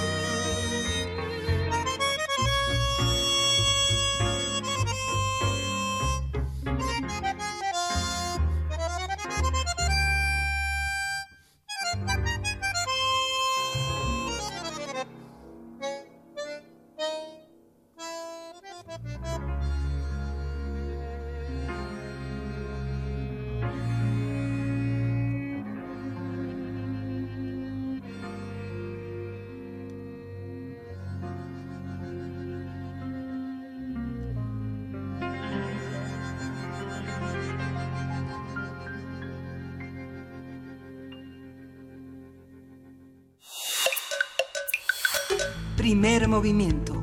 Hacemos comunidad. La mesa del día. En México existe una discusión sobre el derecho a la información y el respeto a los derechos humanos de víctimas del delito o de personas detenidas. Desde hace algunas décadas existen prácticas como la exhibición en medios de comunicación de víctimas del delito y de personas detenidas que violentan sus derechos humanos. Los montajes mediáticos también han sido recurrentes. Los impactos negativos en la vida de estas personas son numerosos, tanto para las víctimas del delito como para las personas detenidas bajo responsabilidad del Ministerio Público. Vamos a hablar sobre cómo respetar al mismo tiempo el derecho a la información y los derechos humanos de las víctimas. Está con nosotros Ana Cristina Ruelas, ella es directora regional de Artículo 19 para México y Centroamérica, una organización de periodistas justamente preocupados por esa aparente dicotomía. Ana Cristina, buenos días. ¿Qué tal? ¿Cómo están? Muchas gracias a ustedes y a su audiencia. Muchas gracias a ti, Ana Cristina. Justamente en, en este momento en el que bueno, en este momento y en los momentos anteriores y en los anteriores a esos, que, hemos, eh, que tenemos que cubrir temas como la aparición de fosas, la aparición de... Eh, trailers. de trailers llenos de cadáveres, todo esto eh, nos, nos digamos, nos plantea una serie de, de, retos y de discusiones que tenemos que tener como medios de comunicación y como usuarios de los medios de comunicación. Eh, cómo plantearnos eh, justamente esta, esta dicotomía de la que hablaba Miguel Ángel entre, entre derechos humanos y derecho a la información. Bueno, creo que una cuestión muy importante a reconocer desde el periodismo, pero también desde la sociedad, es que el trabajo periodístico conlleva una función social. Es decir, el periodista al mismo tiempo que está eh, trabajando y ejerciendo su derecho al trabajo, está ejerciendo un derecho humano y el producto de ese trabajo es, es, es, un bien social, es un bien que al final afecta o beneficia a todas las personas que lo reciben. Y en esa medida es que es tan importante que las y los periodistas reconozcan que ante el, ante el reconocimiento de que el producto de su trabajo es algo que impacta de manera positiva o negativa a la sociedad, entonces esta tiene que tener una perspectiva de derechos humanos y reconocer el interés público de la misma. Y voy a dar un ejemplo muy claro. Por ejemplo, eh, ¿cuál es el interés público de ver una fotografía de una mujer tirada en la banqueta diciendo la mataron porque estaba de fiesta? No existe un interés público detrás de esto, pero sí existe un interés público al decir una mujer fue asesinada en la noche, etcétera. El problema es que la prensa sensacionalista ha eh, permeado sobre la prensa de interés público precisamente porque los medios de comunicación han han hecho de, de, la prensa o del producto de, del, periodismo algo muy sensacionalista, algo morboso y al final la sangre o el, el, el, el tema que ellos eh, han, han, han tratado de hacer permear dentro del periodismo es la sangre vende. Y esto pues definitivamente afecta de manera pues severa por un lado a las y los periodistas eh, que, que no están haciendo un trabajo digamos, de calidad y por otro lado a la sociedad que está eh, al final siendo víctima también de una violencia simbólica que se transfiere a través de los de, la información que está recibiendo o de los productos de información que estamos recibiendo. ¿Qué pasa con una nota como la que acabas de describir, no? Esta nota de eh, la que, que, es una fotografía de una mujer, a lo mejor eh, sin ropa o con la ropa desgarrada, eh, y que abajo dice la, la mataron porque fue de fiesta. Em, ¿qué, ¿qué, pasa con esa nota? Con, no, más que con esa nota, con esa forma de abordar esa nota. Bueno, precisamente al no tener esa nota una perspectiva de derechos humanos, importarle la víctima y el efecto que esta, esta violencia puede generar en la sociedad, lo que generas por un lado es una violencia simbólica a la sociedad y mandas un mensaje claro hacia eh, pues aquellas mujeres diciendo pues eh, esta mujer es culpable de lo que le sucedió.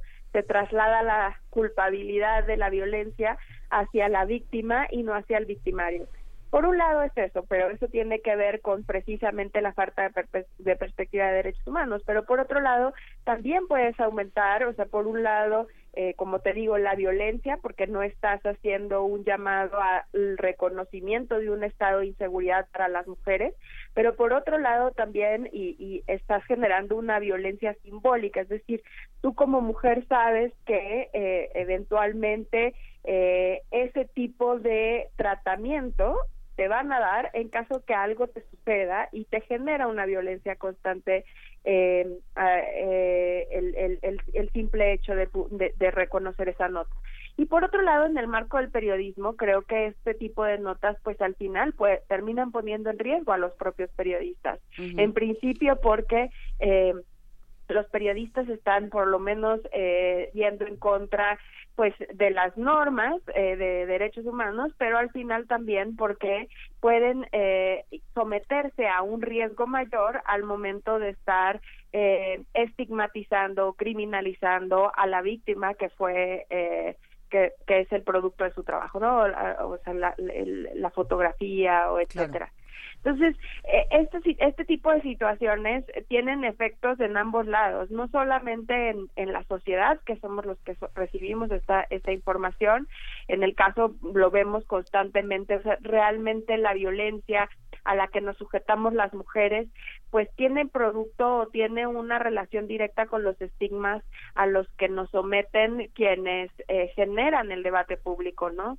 Eh, eh, al final, eh, el mensaje que se manda con este tipo de notas lo que busca impulsar es precisamente un estigma en contra de las mujeres y no así una una sanción en contra de los perpetradores y un reconocimiento del estado de violencia al que se enfrentan las mujeres. Pero hay, así como estos hay muchos otros casos, ¿no? Pero precisamente y creo que uno de los que puedo eh, mencionar de manera más profunda es cómo también la falta de perspectiva de derechos humanos puede llegar a generar juicios paralelos, ¿no? Vimos, por ejemplo, el caso de Florence Cassés, sí. en el que eh, este, precisamente eh, todo el montaje mediático generó un juicio mediático, un juicio paralelo, un tribunal paralelo, que al final enjuició a, Juan, a, a Florence Cassés antes que lo hiciera la pro, el propio Poder Judicial de la federación. Sí. Al mismo tiempo tenemos, por ejemplo, el caso de Rubén Espinosa, en el cual eh, antes de que eh, pues hubiera una investigación exhaustiva por parte del Ministerio Público, eh, pues los propios eh, y dentro de la, de la propia Procuraduría filtraron información sobre la averiguación, sobre los exámenes toxicológicos, sobre las fotografías y esto genera pues al final que se pues que se genere dentro de la sociedad un juicio uh -huh. y eh, que justifica no la, la muerte que justifica el asesinato, que justifica la tortura, que justifica etcétera. Al final, eh, la falta de ejercicio del ejercicio periodístico desde una perspectiva de derechos humanos, lo que alienta es la impunidad.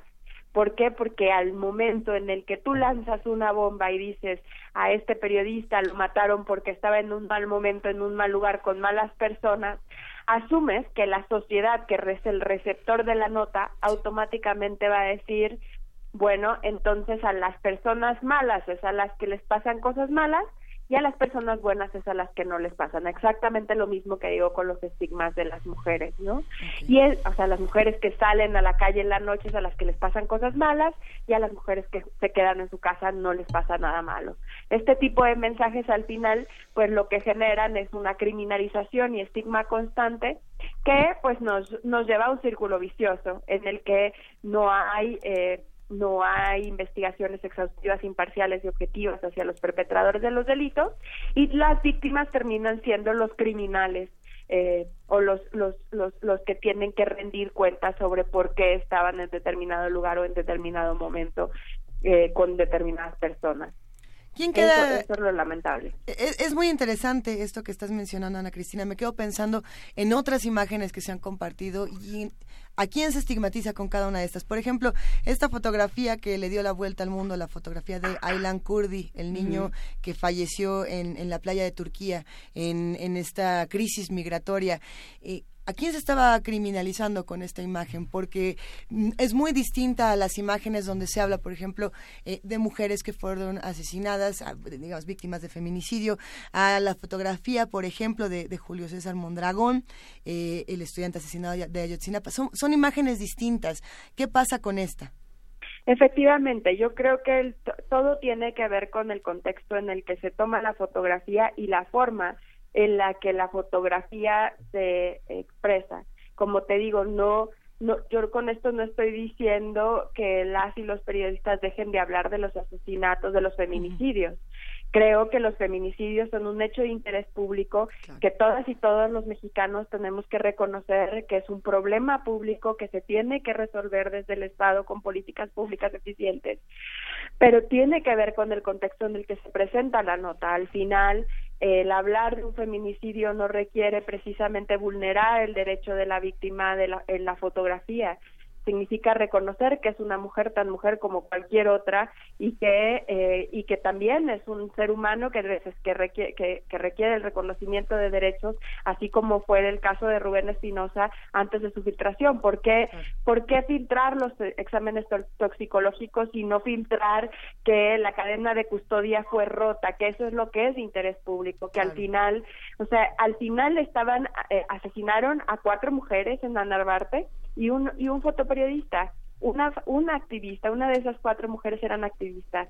Fue una hazaña tremenda en contra de ellos y lo que importó en ese momento, al momento de, de generar la nota, fue si una de esas mujeres era colombiana, si eh, habían consumido algún tipo de droga eh, la noche anterior, eh, etcétera. Entonces, ¿en qué momento eh, una nota que es de interés público, que son el asesinato, eh, la, la, masacre de cinco personas en la colonia Narvarte, se convierte en algo que tiene que ver con una colombiana, un cochinito que tiene seis mil pesos adentro y este y que todos estaban en una fiesta el día anterior. Esto es lo que es lo que menciono de esa violencia simbólica que al final genera en la sociedad que estamos recibiendo la nota. Nosotros nos convertimos en los ministerios públicos y en los juzgadores de los casos. Y esto es realmente alarmante porque al final eh, esto es lo que busca el gobierno, generar narrativas en las cuales se justifique la violencia y la violencia tenga lugar a decir y, y, la ineficacia del Estado, ¿no? Porque al final es muy fácil decir a la gente mala es a la que le pasan cosas y entonces yo Estado no tengo responsabilidad de investigar de manera diligente, imparcial y exhaustiva estas cosas porque estas son malas personas. A las buenas personas ya las investigaré.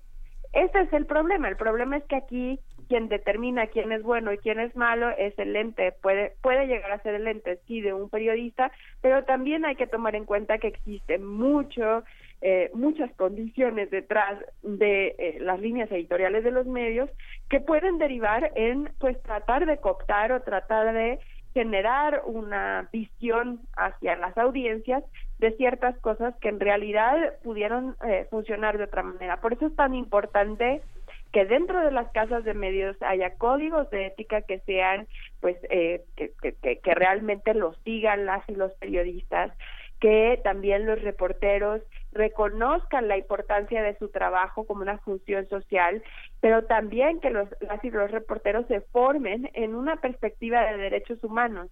Precisamente esta fotografía que mencionas de el niño migrante, justo una de las cuestiones que se planteaban en la cabeza de esa fotografía es alerta, ¿qué es lo que está pasando, no? O sea, el mensaje que quería mandar el periodista que tomó la fotografía fue precisamente de esto no nos lo podemos permitir. Un niño acaba de, ¿no? Sociedad, despierten, tenemos que exigirle a los gobiernos que hagan algo. Eso es, ese, es el trabajo del periodismo. Precisamente, y, en referencia con ese caso, por ejemplo, podemos ver eh, el, el caso del periodista que se metió a los centros de detención tras la separación de los niños eh, y las familias en Estados Unidos. eh, él también, eh, pues, saca un audio con una niña llorando, ¿no? Y, puede ser, en algún momento, si, si tuviera un contexto la nota, podría ser algo muy morboso. pero lo que estaba tratando, el contexto en el que saca la nota este periodista fue de decir, alerta, esto es lo que está pasando, no lo podemos permitir. Y en ese momento es que todas las acciones a nivel mundial se gestan para empezar a exigir al gobierno de Estados Unidos pues la unión de estas familias. Y estos es, estos son el tipo de cosas que pueden llegar a cambiar la historia y que el periodismo tiene el poder de cambiar. Eh, si te parece, Ana Cristina, justamente eh, para, para seguir hablando del poder del periodismo y de la capacidad que tiene el periodismo de cambiar la realidad y de realmente cambiar las cosas, eh, vamos a un poco de música y regresamos a, hacer otro tipo de, mm, reflexiones. ¿Te puede? Buenísimo. Ahorita volvemos. Muchísimas gracias, Ana Cristina Ruelas, de Artículo 19. Vamos a escuchar de Afex Twin, Petiatil.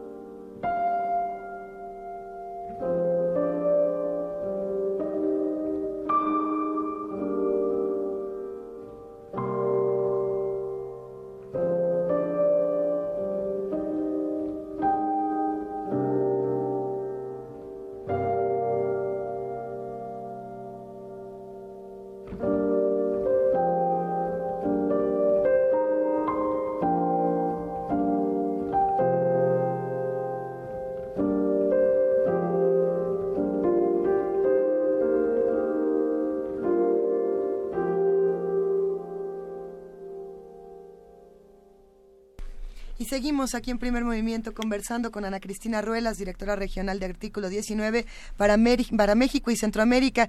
Ana Cristina, volvemos a saludarte. Gracias por acompañarnos. Muchísimas gracias a ustedes. Nos quedamos justamente hablando de, estas imágenes, de los discursos que, que llevan y bueno, hay muchísimas preguntas, por supuesto, que también hay comentarios de los que hacen comunidad con nosotros. Eh, ¿Qué se hace?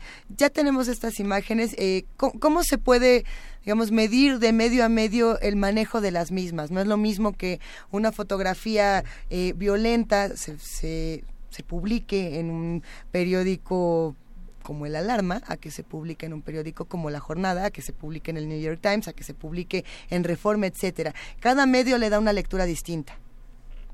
Efectivamente, y eso tampoco se trata de que todos le den la, misma lectura a una fotografía. Definitivamente, por ejemplo, un, un fotoperiodista decide voltear la cámara hacia hacia donde él le parece que está la, la nota, ¿no?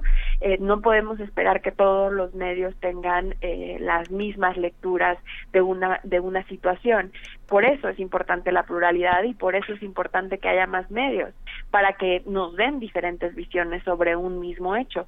El problema es cuando la visión eh, está permeada, pues sí, de un sensacionalismo, eh, de morbo, que al final lo lejos de generar información de interés público lo que busca es eh, pues como como dije al principio vender sangre no y en ese sentido creo que es importante que desde las audiencias rechacemos ese tipo de narrativas Es algo muy complicado, ¿por qué? Porque al final vivimos en estas narrativas de la violencia. Estamos sujetos a esta violencia simbólica de manera constante y desde tiempos inmemoriales, no solamente en México, sino en el mundo, eh, la gente eh, busca eh, las notas que tienen sangre. Y en ese en esa medida es que este tipo de este tipo de prensa que al final es eh, viola o, no no considera los derechos humanos de las víctimas al momento de estar ejerciendo su trabajo pues entonces está cumpliendo con la demanda de la audiencia creo que sí es un trabajo por un lado de la audiencia de reconocer que al momento de consumir este tipo de información está generando justo un círculo en el que permite el mercado de este tipo de información y por otro lado también que haya una responsabilidad de los medios de comunicación con sus audiencias y con la sociedad en general, ¿no? Eh, realmente creo que aquí en México hace falta que los medios de comunicación reconozcan que más allá de ser empresas que lo son y que van a tener un mercado y que al final están sujetos a los ingresos tanto eh, del gobierno como del sector privado, es importante que se reconozcan como que su función es una función social y por lo tanto eh, está sujeta a ciertas reglas de solidaridad, a ciertas reglas de eh, honestidad, a reglas que tienen que ver con el reconocimiento de un Estado de Derecho. Y en ese sentido eh, es que los medios de comunicación tienen que promover dentro de sus propios medios, pues códigos de ética que sean efectivamente implementados, que sean conocidos por todos los reporteros, que sean que, que, los puedas eh, que puedas ver los códigos de ética a través de las líneas editoriales a través de las propias letras de la prensa y que haya pues mecanismos para que cada vez más haya un periodismo que reconozca a las que ponga a las víctimas en el centro en un contexto de graves violaciones a derechos humanos y de altos niveles de corrupción y que también traslade las responsabilidades al Estado y a los perpetradores o a, los posibles perpetradores. Ahí hay un hay un tema eh justamente qué hacer con la con con la violencia repetida, o sea, cómo cómo hacer para tomar para para tomar esas notas, ¿Qué hacer para que no se vuelva como un, un recuento de de víctimas, ¿no? Hoy fueron siete, mañana serán quince, este, la semana pasada sumaron veinticuatro, o sea, ¿cómo, cómo lograr que no que, que, las víctimas no pierdan rostro, no pierdan nombre, no pierda el, el, horror no se nos vuelva costumbre, Ana Cristina. Pues ahí hay un hay dos elementos. Uno, tomar en cuenta que por un lado sí el periodismo puede llegar a contar las historias y hacer un periodismo de investigación respecto a cada una de las de los asesinatos o las muertes que ocurren en el en el país sin embargo, también hay que tomar en cuenta que en México ocurren muertes no solamente cada hora probablemente. Ah, probablemente ocurren asesinatos en esa medida. Y también es importante que el periodismo dé cuenta de este nivel de violencia. Al final, si, si pensamos en, en otros países que han pasado por fenómenos de violencia tan graves como los que ha pasado México, de alguna manera el periodismo ha sido un elemento clave para generar una contranarrativa a la narrativa del Estado. Si el periodismo da cuenta sobre eh, cinco asesinatos en, Guerrero y al día siguiente otros 20, etcétera, eh, pongamos, eh, pensemos que dentro de un determinado tiempo cuando haya una recopilación de esta información nos daremos cuenta de que las cifras oficiales del Estado probablemente no son las las que la prensa nos cuentan, ¿no? Y en ese sentido creo que eh, es importante también reconocer que la prensa tiene una labor de generar justo estas contranarrativas que al final a lo mejor en este momento no las vemos tan claramente, pero con el paso del tiempo vamos a ver cómo existen diferentes versiones de la verdad y cómo existen diferentes cifras eh, las las oficiales y las que, y las que la sociedad cuenta creo que es importante saber también que que al final eh, pues existen diferentes tipos de periodismo, ¿no? No todos los periodistas van a hacer un periodismo de investigación, porque entonces nos estaríamos perdiendo del periodismo del día a día, nos estaríamos perdiendo de la oportunidad de conocer qué es lo que pasa todos los días. Pero sí es importante que aquellos periodistas que hacen periodismo de día a día, que van a cubrir lo que está ocurriendo en, la esquina de nuestras casas, lo hagan con una perspectiva en la que reconozcan que existen personas detrás de cada una de esas notas y que puedan dignificar a esas personas que están detrás de cada una de esas notas. Eh, también es importante reconocer que si bien es cierto que existe eh, o existía antes un eh, una manera de, promover el periodismo en el que automáticamente eh, inculpábamos a determinadas personas y las exponíamos, ¿no? Por ejemplo, no, sé si recordemos, pero había momentos en los que nos ponían a los eh, probables responsables de algún delito eh, frente a la televisión, sin, sin difuminar sus caras, etcétera, y después nos decían, ah, no, saben que esta persona no fue la culpable, ya encontramos al verdadero culpable reconociendo que existen este tipo de errores, entonces también el periodismo tiene que reconocer la presunción de inocencia. Hay muchos elementos que se tienen que reconocer, pero sí definitivamente es una responsabilidad de los medios de comunicación capacitar a sus periodistas respecto a esto, de las universidades, ¿no? Es importantísimo que las universidades capaciten y integren dentro de sus currículas una perspectiva de derechos humanos para el, para, para el desarrollo del periodismo y también que haya estos códigos de ética a los que ya he hecho mención. Lo que tú mencionas, Jaime, es justamente con las fotografías que, que, pueden provocar linchamientos eh, en cuanto a los acontecimientos en Ciudad Universitaria, que aparecen en las fotos personas que podrían estar este, involucradas de una manera negativa en los acontecimientos y no lo estaban. Toda esta parte tiene que tener uno muchísima.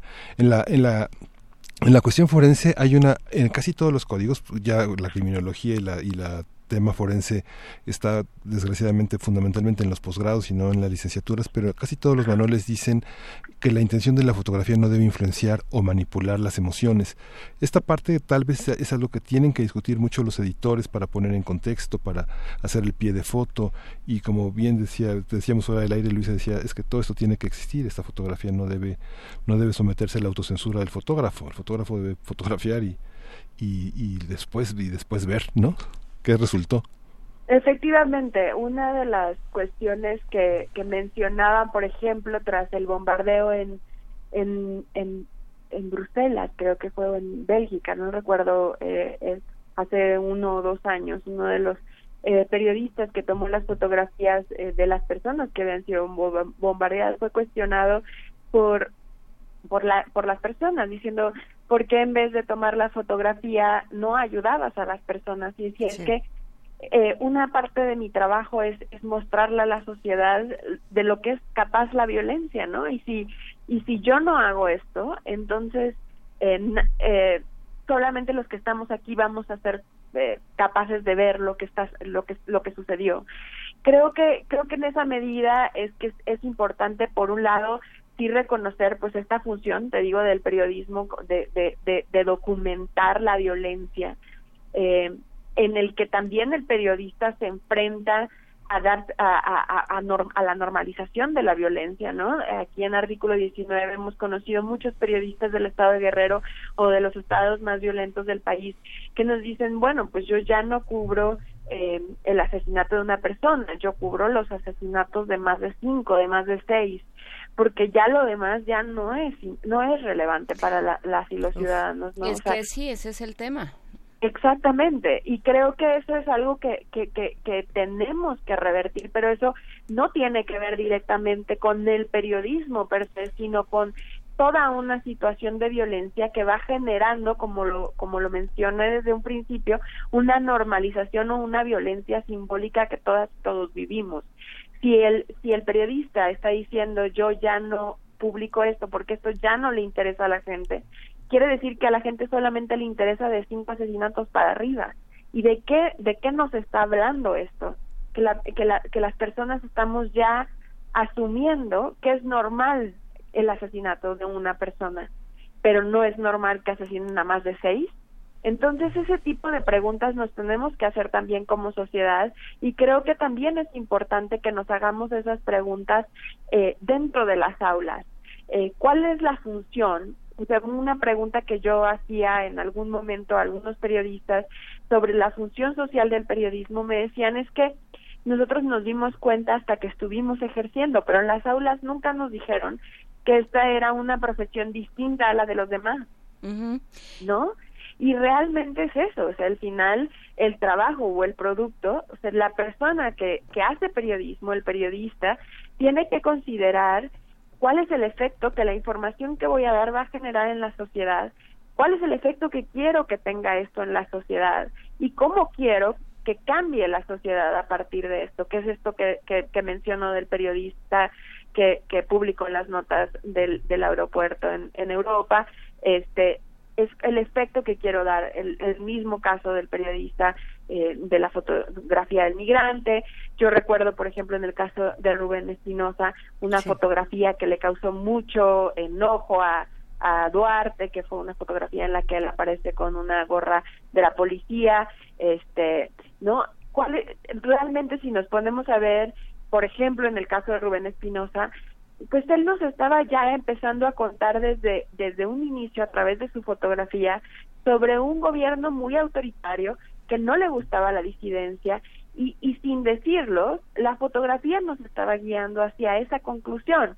Hoy vemos a un gobernador que está siendo perseguido por más de 50 averiguaciones previas por casos de corrupción, etcétera, y entonces decimos, bueno, este periodista que estaba fotoperiodista que estaba tomando estas fotografías nos estaba alertando sobre lo que estaba ocurriendo en, en Veracruz y no lo quisimos ver. Eh, pero sí, eso creo que creo que al final es importante eh, en cualquiera de los casos que el periodista se considere como un, una persona que documenta eh, el, los hechos que ocurren en un país, buenos o malos, y en este caso en México, un, eh, el, el periodista es aquel que nos está mostrando de frente una grave crisis de derechos humanos y una grave crisis de corrupción eh, Ana Cristina, yo creo que también ahí habría que plantearse desde dónde y para qué cubrir ciertos temas, ¿no? Pienso en Rosario Robles diciendo, claro, es que mi nombre vende, pero pienso también en eh, la cobertura que se ha hecho a nivel internacional de Donald Trump. Está, eh, sobre todo pienso en el New York Times y pienso en otros medios que se han colocado como en una en un pedestal moral y, y, el digamos la cobertura y la y el ángulo ha sido constantemente miren nada más miren lo que hizo ahora. Y entonces también eso te hace cuestionarte para qué se está haciendo o sea qué qué qué función cumple ese periodismo efectivamente eh, el, el, el, trabajo de los periodistas y las periodistas en Estados Unidos, pero también aquí en México, eh, pues precisamente aquí en México podemos ver que gracias al trabajo periodístico fue que eh, pues la mayoría de la sociedad se dio cuenta de, la situación tan grave de impunidad y de corrupción a la que nos estábamos enfrentando. Eh, esto que mencionas de Rosario Robles tiene que ver con una investigación periodística pues muy amplia de, de medios mexicanos que al final dieron pauta al reconocimiento de un nivel de corrupción tremenda y de unas formas y mecanismos para generar o para distribuir el dinero y, y evadir eh, evadir las reglas o las regulaciones existentes impresionante. Entonces eh, ahí creo que creo que el tema tiene que ver con cómo o sea cómo también el periodismo ha logrado eh, con, eh, en México conformarse y en el mundo como una forma de oposición como una forma de contranarrativa. Como lo decía hace un rato, eh, desgraciadamente sí ha habido eh, eh, durante muchísimos años en México históricamente una relación muy cercana entre la prensa y el poder. Mm. derivado de las relaciones económicas que existen. Pensemos que en México la mayoría de los medios dependen del dinero público y eso ha hecho de alguna manera que muchos medios se queden callados eh, pues ahora que estamos eh, viendo lo del aniversario del, eh, del de, Tlatelolco, del 50 aniversario de Tlatelolco, vemos cómo los medios, pues, lejos de informar sobre lo que estaba ocurriendo, hoy no sabemos, por ejemplo, cuántos cuántos fueron asesinados en, en la matanza en Tlatelolco en 1968. Y esto tiene que ver porque había una sumisión directa de los medios Ahora que vemos cada vez más a estos medios de comunicación que dicen, no, yo quiero contarle a la sociedad lo que está ocurriendo y quiero fungir como una oposición. Y eso sucede en los países democráticos. ¿Por qué para Trump es tan complicado eh, caminar eh, como él quiere hacerlo? Porque tiene, por un lado, medios fuertes que pueden hablar sobre lo que está ocurriendo, que pueden contar la otra parte de la historia, pero más que nada porque existe una sociedad que arropa estos medios y que los protege.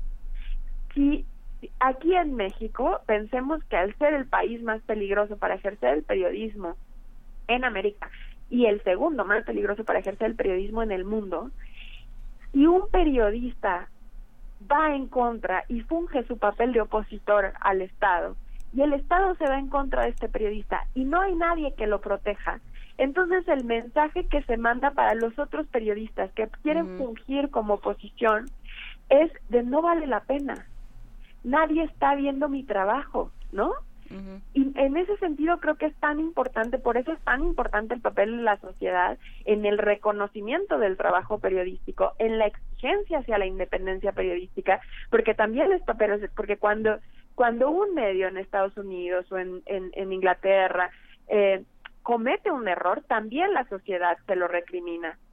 ¿No? Porque al final están llevando a cabo una función social. Y en ese sentido creo que es importante, por un lado, nosotros como mexicanos, arropar a nuestros medios de comunicación, a nuestros periodistas, que desgraciadamente están siendo masacrados y están siendo eh, asesinados de manera constante. Este fin de semana tuvimos un, un asesinato más eh, en el estado de Chiapas y desgraciadamente como sociedad no estamos viendo que el asesinato de un periodista es un atentado directo a nosotros, a la información que estamos recibiendo. Y eso es algo que tenemos que proteger. ¿Qué tan informado queremos estar? Imaginemos que un día nos despertamos, ustedes, por ejemplo, ahorita están haciendo una labor de informar y probablemente todos los que nos están escuchando pensemos, o sea, los invitaría a pensar qué pasaría, qué estarían haciendo si no nos estuvieran escuchando, qué estuvieran escuchando.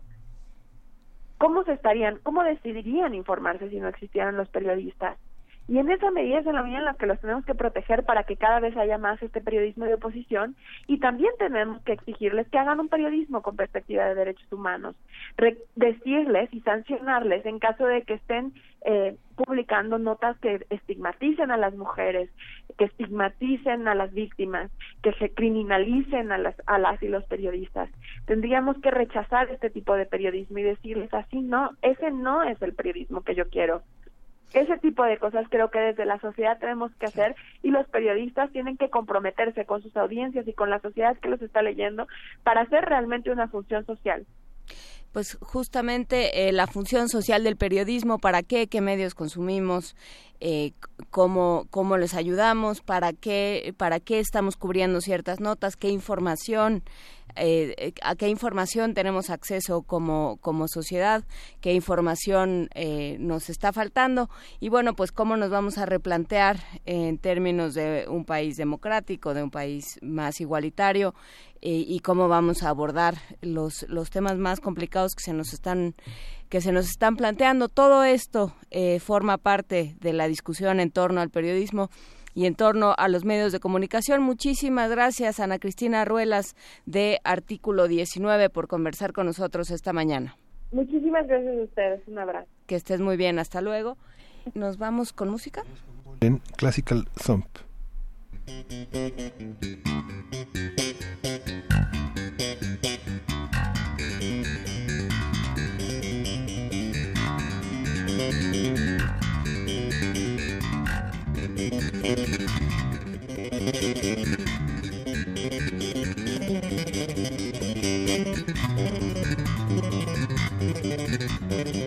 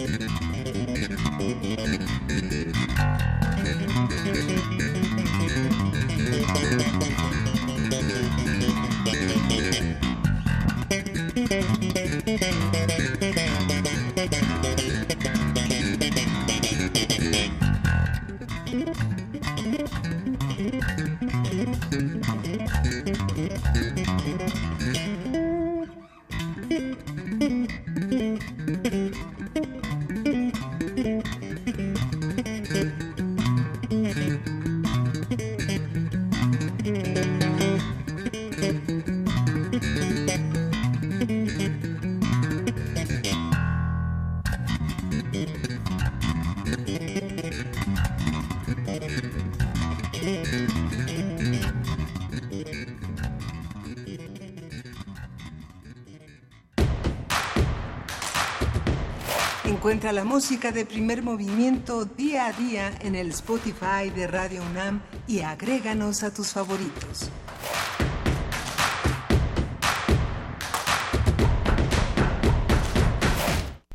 Son las 9.53 de esta mañana que ya estamos acercándonos a los últimos minutos de primer movimiento. Sí, en efecto, pero justamente no nos vamos sin, sin conversar sobre lo que sucedió ayer en pues en la sala, fue en la sala de Nezahualcóyotl, ¿sí? Eh, un, un, concurso que se que se llevó a cabo durante una semana, me parece. Sí, la fase final. La fase final de este concurso se llevó a cabo durante una semana y eh, pues se hubo participantes de muchas partes del mundo y fue algo muy interesante. Lisette M. Uribe estuvo allí. Sí. Cuéntanos, Lisette, ¿cómo fue? Bueno, pues fue el primer premio internacional de dirección de orquesta de la FUNAM. Tiene eh, antecedente en el premio internacional Eduardo Mata. Fueron 93 candidatos. Eh, de entre 25 y 35 años los que se presentaron. Eh, finalmente, bueno, tres finalistas para la última ronda que se llevó a cabo el día de ayer, ¿no? Fueron Jia Lai de China, François López Ferrer, español estadounidense, y Rodolfo Barraez de Venezuela. El jurado fue presidido por Máximo Cuarta, es el actual director artístico de la FUNAM. Una jornada muy intensa de trabajo. Para la orquesta fueron ocho días continuos de trabajo muy demandante, muy absorbente. Ejecutaron muchísimas piezas. Eh, para esta etapa final, cada participante tenía que tocar una obra obligatoria de un mexicano, Collage de Armando Luna, y una obra por sorteo, ¿no? Estaba una sinfonía de Brahms, una sinfonía de Tchaikovsky y la sinfonía 9 de Borjak. Eh, y bueno, quisiera hablar rápidamente de la participación eh, de los concursantes, ¿no? La jornada empezó con Jiajin Lai de China, Además de la obra de Armando Luna, ella tocó el primer movimiento de la Sinfonía 2 de Brahms. Temas musicales muy definidos, una gran limpieza en las entradas de los grupos instrumentales. Como público, bueno, creo que la vimos de dominio, en dominio de principio a fin, precisa, fina. ¿Cómo, eh, ¿Y eso cómo lo ves? Eh, se escucha y la ventaja fue que como fue la misma pieza para los para los tres concursantes entonces hacer los contrastes era un poco más sencillo esta vez Eh, creo que ella es quien comprendió mejor eh, la obra collage, ¿no? Distinguió las distintas partes de, de, esta pieza musical. El turno número dos fue el de François López Ferrer, de Estados Unidos, España. Él tocó el primer movimiento de la Quinta Sinfonía de Tchaikovsky además también de la obra de Armando Luna, salió al escenario con un gran aplomo. Eh, su interpretación fue muy impetuosa, eh, más lúcida, creo yo, fue su interpretación de la quinta de Tchaikovsky. Destacó motivos y temas distintivos, hizo unas definiciones muy interesantes, puso acentos correctos en las frases, ¿no? Se sentían oportunos. Entró con una gran energía, ¿no? Eh, e incluso el presidente del jurado, Máximo Cuarta, destacó la pasión con la que dirigió a Tchaikovsky aunque desafortunadamente creo que lo escuchamos un poco flojo al final. Y finalmente el último concursante, Rodolfo Barraez de Venezuela, el, el cuarto movimiento de la Sinfonía 9 de Borjak buenas intuiciones musicales, un trabajo muy intenso con los violines, con un énfasis especial en esta sección. Ya después al entrevistarlo, él comentó que su formación como músico fue precisamente en el violín, entonces quizás esa fue la razón. Jugó mucho con los tempos, con la sincronía de los instrumentos. Eh, musicalmente, probablemente el más joven de los finalistas, había mucho corazón en su interpretación, cierta frescura. El público estaba muy, muy emocionado con su versión de Borjak. Eh, de los tres, pues no hubo duda de que la ejecución más lograda de, del collage de Armando Luna fue la de Jiajin Lai, ¿no? La deliberación fue muy larga, más de una hora, se anunció la decisión de los premios, el tercer lugar fue para François López Ferrer, España-Estados Unidos. El segundo lugar fue, oh sorpresa, para Jia Lai, de China. El primero fue el venezolano. Y el primer lugar fue para Rodolfo Barraez, de Venezuela, el más joven y el último de los participantes. Vamos a escucharlo, eh, recibir el premio y platicar un poquito de su actividad como director. Vamos. Primer premio del concurso internacional de dirección de orquesta FUNAM 2018, Rodolfo Antonio Barraez Medina. Mi nombre es Rodolfo. Muchas gracias a Radio UNAM por este momento. Bueno, la verdad es que yo pienso que la dirección es, como usted lo dijo, un camino muy largo, pero un camino muy especial además. Cada vez que, que uno va teniendo esas experiencias, va aprendiendo, va creciendo. Pienso que la dirección de orquesta no solamente es música, por supuesto es música, porque todo lo que hacemos es para ella, por ella y para ella. Pero la dirección de orquesta eh, se complementa con muchas cosas por ejemplo, con tu personalidad, con tu vida, con tu formación, con tus valores, con tus creencias espirituales incluso, de muchísimas cosas. Eso hace especial a un director. Esta oportunidad, bueno, tener la, la oportunidad de dirigir la Orquesta Filarmónica La OFUNAM, de conocer a nuevos directores, conocer a una orquesta, vivir aunque sea esos pocos minutos de ello, disfrutar de su música, porque yo cada vez que subo al podio subo a disfrutar de la música, porque ellos son los que suenan. Yo simplemente trato de ponerle un poco de color, un poco de mi personalidad a la música, pero al, fin y al cabo ellos son los que suenan. Nosotros no vemos la música como un trabajo. La música a veces llega a nosotros y nosotros no vamos a ella. Es decir, yo llegué,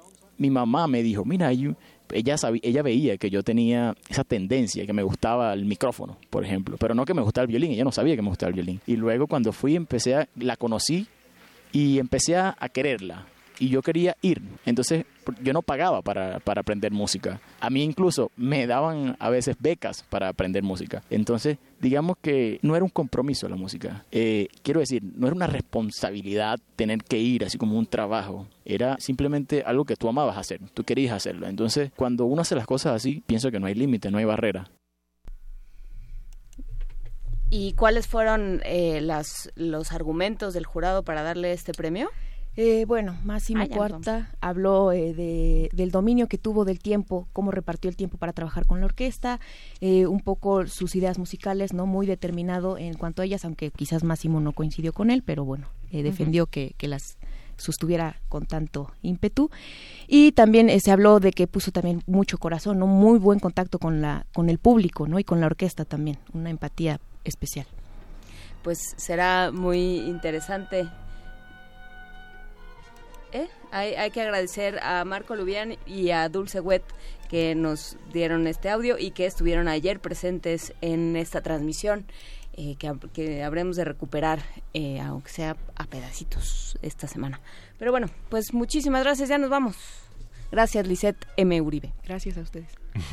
Nos escuchamos mañana para darle seguimiento a este cierre tan bonito del programa y también para seguir con notas de nuestro país y de otras latitudes. Esto fue el primer movimiento. El mundo desde la universidad. Ah, al revés.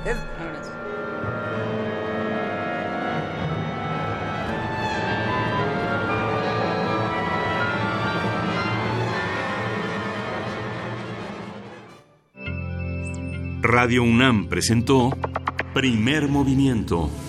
El mundo desde la universidad.